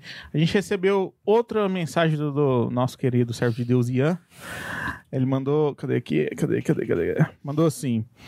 Episódio fenomenal. Parabéns a todos. Obrigado por todos os pontos tratados. K2 provando por que, que é o meu influencer favorito. Não, mas você é. Como é que fala? É suspeito, Ian. Ui, é suspeito. Deixa eu ver aqui se tem Super Pix. Tô te mandando os Pix, até eu esqueci de olhar aqui. O Edgar Araújo mandou. Se o Xandão fosse um papa, seria. Esse já foi. Ah, já? Bom, bom desmembrar. Mas chegou aqui pra, pra mim agora, mas eu vi que já foi. A Brenda mandou: Boa noite, pessoal. Acabei de chegar da missa, rezei por todos. Estou quase acabando a ordem canônica dos episódios. Uhul! Opa, aí ó, tá vendo? Sem heresia do aleatorismo. O Lucas Gabriel mandou: O diácono só pode fazer funções durante o dia e de noite também já foi. Esse aí também já foi. Já. Ai, meu Deus, tô mandando repetido, gente. mandei, mandei repetido. Foi só. Foi Então só foi só que aquele mandou. primeiro lá que você falou. É isso. Então é isso. O do Jack ainda perguntar se você pode trabalhar de dia, porque de noite seria noitócono. Diácono. bônus. Meu Deus do céu. E pra mim é isso. Hoje a gente tá sem tipo aí. Boa, boa. Nem superchat também. Nem superchat, só o Ian que tá pagando pra gente mesmo. Gente, eu ficaria a noite inteira aqui. Eu percebi. Eu ficaria a noite. A gente passou uma hora do previsto que eu tinha combinado com a Tati. Ela já tá com a cara de Não, assim. eu não tô, eu tô de boa aqui. Não, eu fico pensando assim, é, é, é assim, aquela história que a gente sempre tem curiosidades, né? A- acho que as coisas mais aleatórias vai ficar, quem sabe, para um próximo dia, né? Eu acho que precisaria de uma Não, parte é, 2 desse precisa. episódio. E tem as coisas aleatórias, que é aquelas, aquelas curiosidades. Como é que arruma pra ir pra missa? Como é que faz pra ir pra escola? Como é que não sei o quê? Como é que come? Como é que dá comida pra esse tanto de gente? Como é que toma banho? Como é que... Sabe? Isso aí. Que é as coisas... Qual norma- carro tem, né? É, qual carro tem, né? Então, assim, essas coisas aí que são o grande... é, Grande preocupação a do povo. curiosidade, a preocupação, de certa forma. E eu até entendo, porque tudo é tão moldadinho, tudo é tão moldadinho para que você tenha dois, três filhos, que quando você expõe isso, você pensa, cara, como é que eu vou fazer agora? Então, onde é que cabe? Quando vai para um restaurante, como é que faz? É- Chega como? Como é que anda essa galera toda, É, né? Como é que chega? Chega fazendo assim. Quanto que é a conta de supermercado? todo mês? Exatamente. Se vocês dois estão aqui, os meninos estão com quem? Tô amarrado dentro do banheiro. Essa é uma pergunta boa, né? Que- É. Mas eu fico pensando que se a gente tivesse levado a conversa pra esse lado, talvez o, o episódio ficaria mais raso. Eu, eu gostei do jeito que a gente foi- pra onde foi. Deus foi bem muito providente. Não, mas a gente podia fazer um episódio assim, ó. Famílias numerosas. Onde vivem, o que fazem, o que se alimentam. Com o Sérgio. Chapelin do, do, do- do Globo Repórter, né? Exatamente. É. Mas você já amansou a, a, a fera, então. Agora a vai, É, agora vai. Mas assim, é, é porque a minha questão com esse tema é que as pessoas entendam que, por mais que tenha muitas famílias aí, cada uma vivendo ao seu modo, a questão tá geral, justamente em você viver a sua, né? Não Sim. é querer ter um casamento igual a da Tati do Walter, é querer ter o teu casamento. Não é querer ter a casa ou os filhos ou qualquer outra coisa. Quando a gente tem um influencer, e eu entendo muito isso, isso tem que, tem que ir amadurecendo. A gente tem um influencer, eh, de certa forma, desempenhando um bom trabalho ou fazendo. A gente pega aquilo que é bom que vai ajudar na nossa vida. Mas a gente não pode pegar tudo que é dele querer colocar na nossa vida. Porque Uhum. senão a gente não tá, não tá vivendo a nossa vida, a gente tá querendo viver a vida dele. É. Então, assim, é, é sempre tocar nesse ponto para que as pessoas entendam que a tal da santidade não está condicionada ao número de filhos. E filho não é garantia do céu. Ter muito filho Nem de realização. nem de realização. E não é para a gente ter realização pessoal. Então, assim, é, é bem, é muito mais amplo do que isso tudo, né? Sim. Eu falo que Deus me deu, nos deu, né? Mais do que a gente merecia. Muito mais. Muito mais. E, e falo, e ele nos deu muito mais do que a gente dá conta. Também. No mesmo tanto. E nesse sentido, eu, acho que ele mesmo percebe tanto, eu falo assim, se eu, se eu tirar a mão desses dois, o negócio vai, eu tenho que sustentar eles. E para isso a gente tem que viver esse abandono mesmo, de pedir para ele que esteja sempre conosco, de, de, de se colocar pequeno mesmo, né? Porque a gente vê que é um projeto grande, o, Guilherme, não deixa de ser uma responsabilidade que a gente fala assim, cara, É o maior projeto da vida de alguém. Isso. é tipo assim, ó, é, é nove almas, é nove pessoas, nove seres humanos. Eu tenho uma responsabilidade, uma porcentagem de, de influência, de, de responsabilidade no que eles serão gigantesca. Se eu não me esmerar em ser bom e fazer a coisa mais bem feita possível, e aqui a gente não está falando de perfeição, a gente está falando de buscar ser o o melhor que pode, é claro que erros e percalços haverão. Se eu não, não, não tiver muito afinco de colocar isso como, cara, o maior projeto da minha vida, pode dar muito ruim, entende? É. Pode dar muito ruim, porque ele, eu posso ver nove pessoas, nove almas se perdendo porque eu não me esmerei o suficiente para cuidar deles na sua totalidade. Quando a gente fala assim, é quando eu brinquei, né, é criar o filho para ser médico, criar o filho, não é para isso que a gente está criando filho, né? Criando filho para serem bons, para serem de Deus, para serem cristãos, né? Pra serem santos. Não, não me importa isso, não me importa se, se, se, se o Bernardo um dia talvez vai vender cachorro quente na esquina. O que me importa é que se ele tiver uma mulher, que ele honre a mulher, que ele honre a família, que ele seja trabalhador, que ele seja honesto, que ele, que ele vá à missa, que ele, que ele comungue, que ele se preocupe em ser santo. Então, essas são as preocupações reais, né? Eu lembro um dia que uma mulher ela me, me indagou, porque sempre tem essas coisas, né? O primeiro filho, eu não sei o que, que as pessoas me veem, me olham pra minha cara e falam que você é o primeiro filho, né? Mas tem. Ela perguntou assim: é o primeiro filho? Eu falei: não, é o nono. Ela se chocou, né, pra trás. né? Aí, aí ela falou assim: mas mulher, esse tanto, como é que você vai criar eles? Vai dar, vai dar estudo? Como é que você vai pagar a faculdade pra esse tanto de criança? E, o plano de olhando- saúde? e, o plano, e, e- e ela foi indagando assim, aí, aí eu peguei e fiquei calada e fiquei esperando ela mesmo. E aí ela foi falando, não, porque eu tenho três. Aí ela mesmo começou, tem fulano que é engenheiro, fulano que é advogado, fulano que é dentista e fulano que não sei o quê. E ela foi falando, e eu fui deixando ela falar. Eu falei assim, eu não Tava vou responder nada, eu, ela vai falando. Com pouco ela foi falando, ela falou assim, é, mas eu não sei o que, que eu fiz, eu fiz alguma coisa muito errada.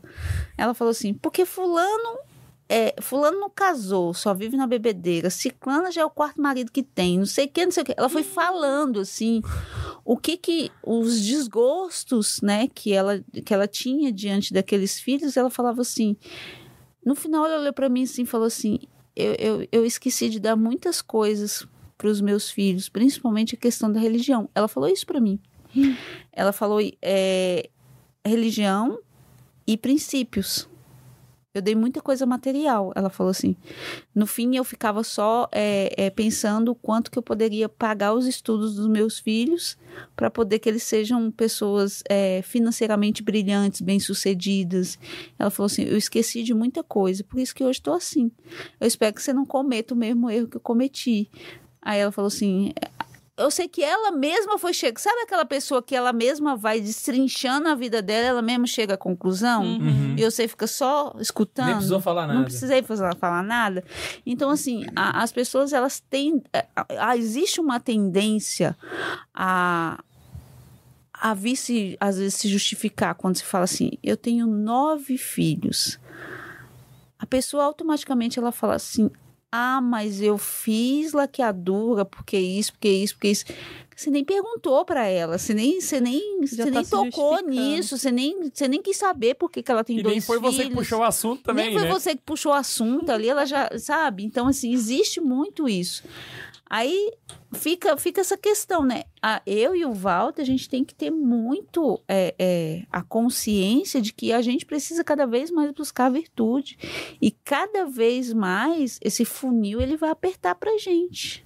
E tem uma questão muito séria. é, Bom, a gente não pensa muito nisso porque é questão da consciência, né? Nossa consciência eu falo a minha, mas pelo que a Tati tem falado por aqui, eu acho que ela concordaria comigo. É, é muito voltada para Deus com relação à nossa vida. Ela não pertence a nós, nem a filha do, a, a família, a vida dos meninos, até certo ponto. né? Enquanto estão em crianças, a gente tem que educar as virtudes, educar o caminho para o céu, eh, educar a, a bondade, enfim. Mas e se eu morrer agora? Aí a, a questão tem até um, um chavão, a gente estava até conversando esses dias, que fala assim: se eu morrer agora, eu vou deixar nove filhos para Tati. Eu não vou deixar, não. Sabe? Eu não vou abandonar meus filhos, não. Infelizmente eu morri, a Tati vai cuidar, mas da mesma forma Deus vai es- estar presente. Porque muitas pessoas elas têm medo de ter tantos filhos por medo da morte. Sim. Poxa, você pediu para nascer? Sabe, qual foi o momento lá que você bateu na porta de Deus e falou assim: Ó, eu quero nascer agora, eu tô preparado. Pô, e qual é o momento que você vai bater na porta de Deus e falar assim: pode me levar, eu tô, tô, tô, Tô pronto pra tô morrer. pronto pra morrer. Não, eu posso morrer agora. A Tati pode morrer grávida. Sabe, eu vou chorar, vou, vou, vou reclamar, vou, vou.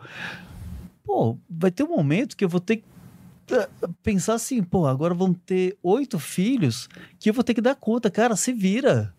Sabe, se vira. Aí aparecem amigos, amigos de verdade que vão dar, dar acolhida, por- sei lá, por um tempo. ah, sei lá, vai acontecer alguma coisa que eu vou conseguir ah, criar meus nove filhos, meu oito- meus oito filhos, no luto. Ah, Vai aparecer alguém com um saco de banana, irmão. Pronto, com um saco de banana, com- Exatamente. vai cair dinheiro na minha É. conta. Mas a preocupação, e não tenha medo, tenha filhos. Maravilhoso! Eu treinei muito para falar isso. Ah. até, a- até porque, né, Guilherme? Antes, a gente tem que pensar o seguinte: antes desses filhos serem meus, eles são de Deus. Então, Deus é o maior preocupado com essas almas. Então, se a gente é colaborador dele, e é isso que nós somos, nós pais somos colaboradores, co-criadores, né? Quem é o manda-chuva das coisas é Deus. Então, ele vai nos ajudar nesse caminho, né? É, tanto na questão material como na questão de nos dando a força necessária, né? As, muitas vezes a, a sabedoria necessária, porque tem que pedir sabedoria, que é educar nove pessoas diferentes, é jeitos diferentes. É, então, Vocês não amam os filhos de vocês como Deus ama, né? Então, Não, de jeito nenhum. seria uma bobeira pensar que. Uhum. E eu Gente- acho que, eh, só pra fechar, isso que o Walter falou, esse raciocínio dele, é, tem que ter uma maturidade espiritual tão forte, tão firme, tão enraigada na fé, porque não é qualquer pessoa que consegue ter esse raciocínio. E é justamente o total abandono em Deus. É você nem se apegar à vida do seu cônjuge, à vida dos seus filhos. É você realmente estar nas suas mãos. Deus, se for hoje, se for amanhã, se for daqui 10 anos, é o Senhor que vai mandar. Entender que nem vocês pertencem, ainda mais os outros. Né? É, é- é o amor, é o amor que ama, mas não é apegado. Porque, de certa forma, a gente tem que amar a Deus sobre todas as coisas. Então, assim, a nossa alma, ela tem que desejar estar com Deus acima de tudo. Então, é, se eu amar ao Walter, aos meus filhos, mais que Deus, alguma coisa está muito errada aí, né? É. Então, assim, é, é o abandono e, e amar mesmo, e esse desapego até das pessoas, né? Que é isso. Os santos Sim. falavam isso, a gente que, né? Não entendia, a né? gente que não, não tem dificuldade. E tem um ponto que eu queria comentar desde o início do podcast, eu prometo que vai ser a última coisa que eu vou falar, que senão vai fazer três horas de episódio. Nós, vamos, nós estamos indo pra três horas já. Mas né? é porque a gente vê também muitas pessoas criticando as outras por não terem essa maturidade espiritual. De encarar essa questão do não ter filhos, ou do ter filhos, ou de ter quantos filhos. Porque do mesmo jeito que a Tati e o Walter percorreram esse caminho para ter essa maturidade que tem hoje, eu e o Guilherme também percorremos esse caminho. Por vários momentos, a gente não tinha 10% dessa maturidade. E cada um que tá assistindo a gente aí vai estar em um desses pontos. Então, assim, não se cobre demasiado sobre isso. Vai construindo a sua história aos poucos e também não julgue muito, porque o que eu vejo de gente julgando na internet as outras pessoas, ah, porque aquela lá, ela tá evitando a gravidez assim, aquele outro tá assim, tá errado, tá? mas reza por ela, aconselha Uhum. quando ela der abertura. Ela não tá na, no- na mesma página, a gente fala aqui, né? Ela não tá na mesma página que você da vida espiritual. Cada um tem seu tempo e Deus sabe disso. Então, vai estudando igual a Tati fez, vai procurando um retiro igual eu fiz, que uma hora Vai engata. aprumando. É a tal da gradualidade, né? Cada um vai num ritmo. Sim. Cara, você foi, foi, foi certeiro nisso. Até Deus fez isso com a humanidade, não foi? Ele não chegou assim, vá, vai lá, meu filho, vai lá, logo no- depois do segundo dia da criação, taca Jesus no meio do, do povo. Não rola. Ele teve não é paciência. Devagar, vamos né? devagar. Vamos educar primeiro para depois chegar ao no melhor momento. É. Até a Assim própria esposa com o marido, ela já entende, mas o marido não. Ou o marido entende, a esposa não. Não, e, o- Tudo tem seu tempo. o próprio né? Jesus, velho. O próprio Jesus, ele nasceu. Bicho, ele ficou 30 anos, irmão, só trabalhando na carpintaria pra ir começar a fazer. E a gente com pressa de fazer as coisas aqui. E ele Ai, só teve Deus. três, três anos para fazer tudo, né? Exatamente. foi educando, Não, foi e, e- ensinando. e Jesus tal. fez mês na estrelinha do Mário, né, irmão? Porque você leu o evangelho há três anos, irmão, pô, voado o negócio. ai, ai, pra poder encerrar, tem superchat, mano Bundes? Cara, tem um superchat. Queria dizer que o chat tá muito legal hoje, cara. Sério? A Karine tá aqui assistindo a gente. Já, já prometeu um cristianinho pro Ian. Olha lá! A Tati tem um negócio, gente, vai no perfil da Tati, ela sempre, aquelas, aquelas que querem engravidar, ela sempre posta a foto da barriga dela é, e pede... que me mandaram a foto, esfrega na barriga, a foto da Tati. Tá engravidando, eu falei, não, gente, que que é isso? Tá virando mandiga no Instagram. Você vê. Eu lancei, é essa, pior? eu lancei essa brincadeira e o pior é a galera. É, é, uma, mas é sério isso? Eu falei, não, minha irmã, você não tá acreditando nesse negócio, é não, possível, né? né?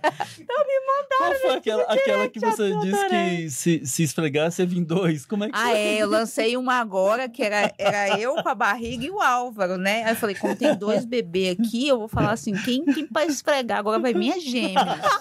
Entendeu? E as mulheres mandam os testes positivos pra ela, ela reposta. Vai lá, continua. Bora, bora. Inclusive, a Karine já soltou um sim aqui no. Aqui no... É hoje, irmãos. Hoje não Serve tem. de Deus, Ian Gustavo, ó. Hoje, hoje é o melhor. Hoje não tem porque ela tá em Brasília. Ele é em Anápolis, né? Ih, verdade. Então, Aí. cri- espera a semana que vem. Cristianinho vem semana que vem. Eu vou de Super Pix primeiro. Deixa eu ver se eu vou achar os certos aqui agora. O Edgar ele falou que ia mandar, mandou, mandou assim: benção, mãe Laís e pai K2. Deus te abençoe, meu filho. Ai, Amo vocês e amei o casal convidado. Vamos fazer uma vaquinha para comprar uma Kombi para vocês. e o pior é que a Kombi não cabe, né, irmão? Não sei. Ô, Eu fiz a conta K2, dos bancos da Kombi aqui, K2, não dá. Essa é uma indagação que eu me faço. Por que, que todas as pessoas que olham uma família grande falam, cara, vocês têm que comprar, um- comprar uma Kombi? Não, eu mas fico pensando assim, será que você nunca Cara. contou quantos, quantas pessoas cabe dentro de uma Kombi? Porque não cabe. Não cabe. Eu, tô- eu fiz a conta aqui e falei, não dá. A Kombi não é Não suficiente. dá. Então, não uma é. van, uma Gente, Sprinter. não, o negócio é o seguinte, ó, vamos diminuir essa, essa, essa vaquinha. é, é, Eu aceito um uninho, sabe aquele uninho quadrado? Vamos, vamos fazer o pra quê? nós temos, nós temos uma, uma doblô. A doblô cabe sete. É, Aí- um cinco. Na nossa, na nossa casa não cabe uma van, que é ótima para viajar, que é ótima para a gente passar para os outros lugares aí, com a, com a família toda, lá pro, pro motorhome. Daniel de O. Daniel do Mato Teresa dele, ele tem uma van. Pois é, E lá ele na casa de dele, van. na é o carro dele cabe. Lá cabe. Aqui não. Agora você imagina, eu saio, vou lá para Goiânia com a van e a Tati. A Tati fica Ah, com a van entendi, e eu. entendi. É. Faz assim, dois Aí tá. carros, né, pra. Aí dividir. tá. Aham. Aí. ah, Precisa trabalhar, precisa Kombi. ir no centro. Uma Kombi. Cara, não rola, não dá pra, eh, pra gente sair daqui lá pro, pra, pra Brasília com a Kombi a 80 por hora, ela não atinge mais do que isso. O ninho, cara, pega mais que isso. Se Vai, botar uma pega. escada, então vai muito mais. E o bicho é forte, é resistente. E ele tem trova- como é que é aquele, aquele é, é, nitro, né? No, no- no- no motor é natural. Botou a escada em cima, ele. E, e o bicho, ele, ele carrega a Need for Speed. sabe? É, Então, ah, ele pode guinchar, dobrou quando ela quebrar, entendeu? Que, Cara, o né? Uno pra mim é o carro mais. Do brasileiro, pô. É o carro mais Então, aí brasileiro que você existe. Soma. Exatamente. Ó, o cara Ah, tem. É a experiência. gente. Sete pessoas no doblô, mais cinco no Uno. Ainda cabe dois FIA aí nessa... nessa... Aí! Eu, eu sei que não tá nos planos, mas o Renato tinha mandado lá atrás, o BJJ. Nem é superchat, mas na hora que ele mandou eu achei muito bom. Ele falou assim: vendo micro-ônibus Volvo ano 2013 ou troco por doblô. Sem contar que o Uno ainda é um carro católico, né, cara? É Fiat de Nossa Senhora, ele é Uno e Trino. né?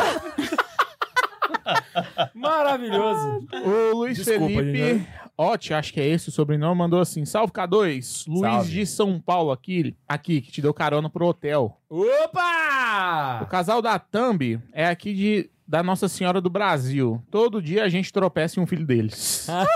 Cara, Nossa Senhora do Brasil, eu ainda tenho um desejo imenso de ir naquela igreja só pra É olhar uma aquele igreja teto. linda, irmão. Nossa, é maravilhoso. Não, eu fui no teve grupo prazer deles, de comi ir lá. pizzas, encontrar com a gente né, lá em Lisboa, mas aquela igreja, ela é assim, nossa. Você olhou pro teto por mim? Olhei e, e um detalhe, Véi. vai na missa das 6 horas no domingo, que é toda no oh, órgão e uau, irmão, tá desentendendo, aquilo ali é um espetáculo. Aí você, você sai de lá tradismático. Você sai de... Não. Não. Tradismático, tradismático. É, é que eu- no trad eu, eu dei um pause aqui, falei, ismático. Isso, isso, é tradismático, exatamente. Você viu, já viu o load? Tu- A gente também recebeu um, um tipo aí que eu tava sem acesso, mas o pessoal transcreveu aqui pra mim, do Rodolfo Ferreira. Ele mandou assim: Bença, painho, vou mandar a chave Prix pro senhor mandar a mesada. Só zoeira. Ai, tamo junto. Vocês têm grande parte no caminho de salvação de muita gente, inclu- inclusive no meu. Muito obrigado e que Deus os abençoe. Amém, amém, Amém. E eu acho que é só isso. Gente, obrigado. Que episódio fenomenal. Ó, Eu acho que foi. Ô, Bundes, foi o maior episódio que a gente já fez até hoje, Santa Zoeira? Não foi o maior. Não foi? Não Cara, foi. mas chegou perto. Chegou perto. Chegou muito Caraca, não, não, na moral, porque a gente tá indo Não, pra duas horas e episódio meia. merece muitos cortes, hein? mano. Muitos, muitos. Porque ficou fenomenal. Gente- Inclusive, eu acho que ele nem merece ser fechado. Eu Acho que ele deveria ficar aberto. Então, Também Bundes, é acho. você que manda. Então é isso. É o Bundes que comanda. É. Gente, nóis. obrigado. Do fundo do coração. Obrigado, obrigado pelo sim ter vindo. Obrigado por ter ficado aqui esse tempo todo e obrigado principalmente pelo conteúdo. Cara, foi Foi maravilhoso. maravilhoso. Foi maravilhoso. Obrigada a vocês pelo convite. Fala do Instagram de vocês, faz um jabazinho, vai, só pra galera. Ah, um jabazinho. Então, faz você. Eu faço meu primeiro, mas eu já deixo logo o gancho pra você. É, meu Instagram é. Qual é o meu? É walter com w ponto Wellington. Eu trabalho com iconografia. Padres que estejam assistindo, por favor, me contrate, porque eu tenho nove filhos. O marketing. olhe olhe para as suas igrejas ah, bonitas, lindas, maravilhosas, mas que precisa de um, sabe, um quê assim de, de iconografia. Por favor, pode me chamar que eu estou atendendo aí. Ó. Vamos abrir as, as como é que é a agenda aí para 2024. Lembre de mim quando estiver no paraíso. Cita o portfólio pra galera saber, cara. Tipo o quê? Ah, então eu cito, olha, quando a, quando a MBC fez aquela. aquela, aquela Ah, sim, aquele. verdade. Ali, mandou tá o ali, ó. ícone na casa do pessoal. Qual, qual que é o. Aqui embaixo, aqui, ó. É, de Nossa Senhora, aqui, ó. Ai, meu Deus, tô perdida. Gente, eu não tô Tem um enxergando, Aí não. atrás, ah, Não, São Bernardo, não, não, não, não, não. a vida de Maria, o azul mais escuro ali, ó. Não, atrás de A você. vida da Virgem. Isso, mais atrás, Ai, atrás, gente, atrás, cadê? atrás, atrás. Aí. Aê! Isso aí. Eu acho que não vai ter o ícone aí. Não tem problema. Mas nessa edição a MBC lançou ou mandou junto um ícone, né? Que inclusive tem lá na. Tem no livro? Tem, tem. Ah, aí, ó. Aí, ó. Esse ícone aí é obra do Walter. Foi o Walter que fez esse, esse ícone. E também, né, quem já leu o livro Elogio aos Quatro Temperamentos, todas as ilustrações daquele livro do Ítalo Marcilli foi o O Walter que fez. E o mais recente, uma coleção de sete volumes da Patrística, Patrologia ou é Patrística? Patrologia, do Centro Dom Bosco. É, Eu também fiz a, a ilustração dos ícones da capa dele, ficaram belíssimos, sabe? Muito É uma iconostase, sabe? Você pega assim, coloca todos os livros assim, um em cima do outro, fica Caraca. lindo, muito bonito. Imagina. Fora, claro, né, o conteúdo. Tem esses livros, tem igrejas aí pintadas em murais, tem ícones pintados no Brasil, no exterior, enviado né, para o exterior. Tem nove filhos, então só. A sua assim, lista tá obras- aberta pra ícone? Tá, mas o atendimento é para 2024. Ah. Eu tô fazendo assim, a lista tá grande. Quem quiser esperar, tranquilo. Não- Ah, ótimo, aí. Mas de toda forma, sigam, porque já vale muito a pena para aprender mais sobre iconografia, para entender Nossa, tá mais sobre arte muito legal agora. religiosa e arte sacra também. né? Inclusive, ele tem um podcast com a gente muito bom, que ele fala sobre os detalhes dos ícones. Isso! Verdade. Tem um vídeo no Santa Carona e também tem um Santa Zoeira só com o Walter falando sobre, sobre ícones. Então é isso. E a Tati, a Tati ela tá com Black Friday. Fala disso. Tenho. é, eu tenho um Instagram que o, o, o assunto maior dele eu ajudo as mães de família com limpeza e organização. Então é um pouquinho da minha experiência aí passando para elas. A gente fala de maternidade, amamentação de filho, mas o foco, o carro-chefe mesmo São as poções é, da Tati. As poções da Tati, que são milagreiras, né? Muita gente conhece aí. Então eu ensino aí misturinhas para as mulheres para elas darem um trato aí na sua casa, recuperar coisas, enfim. E eu tô com a Black aberta, né? Com do- todos os meus cursos lá estão com 50% de Inclusive desconto. aquele de bebida. Caraca. Inclusive o de, o de drinks. De drink. Eles fizeram um curso juntos só de drinks, né? Pra fazer em família. Uhum. Aí, Mas, drinks com álcool e sem álcool. Pra fazer em família, exatamente, Aham, né? aham, para as crianças beber, para as grávidas beber. Pra beber, beber. Pra beber, beber. então, assim, é, curso de paciência, pra, porque assim, o pessoal pergunta, né? Como é que faz pra ficar com tanto menino, né? Curso de paciência, pra você aprender a escutar o choro sem. Ah, né? Desesperar, né? É, é, tem um curso de sexualidade que eu falo muito sobre a questão da sexualidade no matrimônio. Tem muita gente aí que é meio fora da casinha nesse sentido. Então, é, curso de roupa branca. Então, assim, tem muita coisa lá. Muita E- mesmo. É, gente. e Aquele da- da- das crianças na missa. Aquele lá é gra- gratuito. Ah, Caraca, esse É. é... olha aí, É, pra, pra, pra pescar vocês, tem lá, ó, um, é um curso, é um... um É, é e-book? uma masterclass e um livro. É um livro. Caraca. É, você baixa ele gratuito, né? downlo- Download. Você baixa ele gratuitamente. É um livro sobre crianças na missa. Toda a nossa experiência com as crianças, como é que vai educando as crianças pra, na missa, né? E tem uma masterclass que é onde eu vou falar mesmo, né? Que É. legal. E é para ajudar os pais.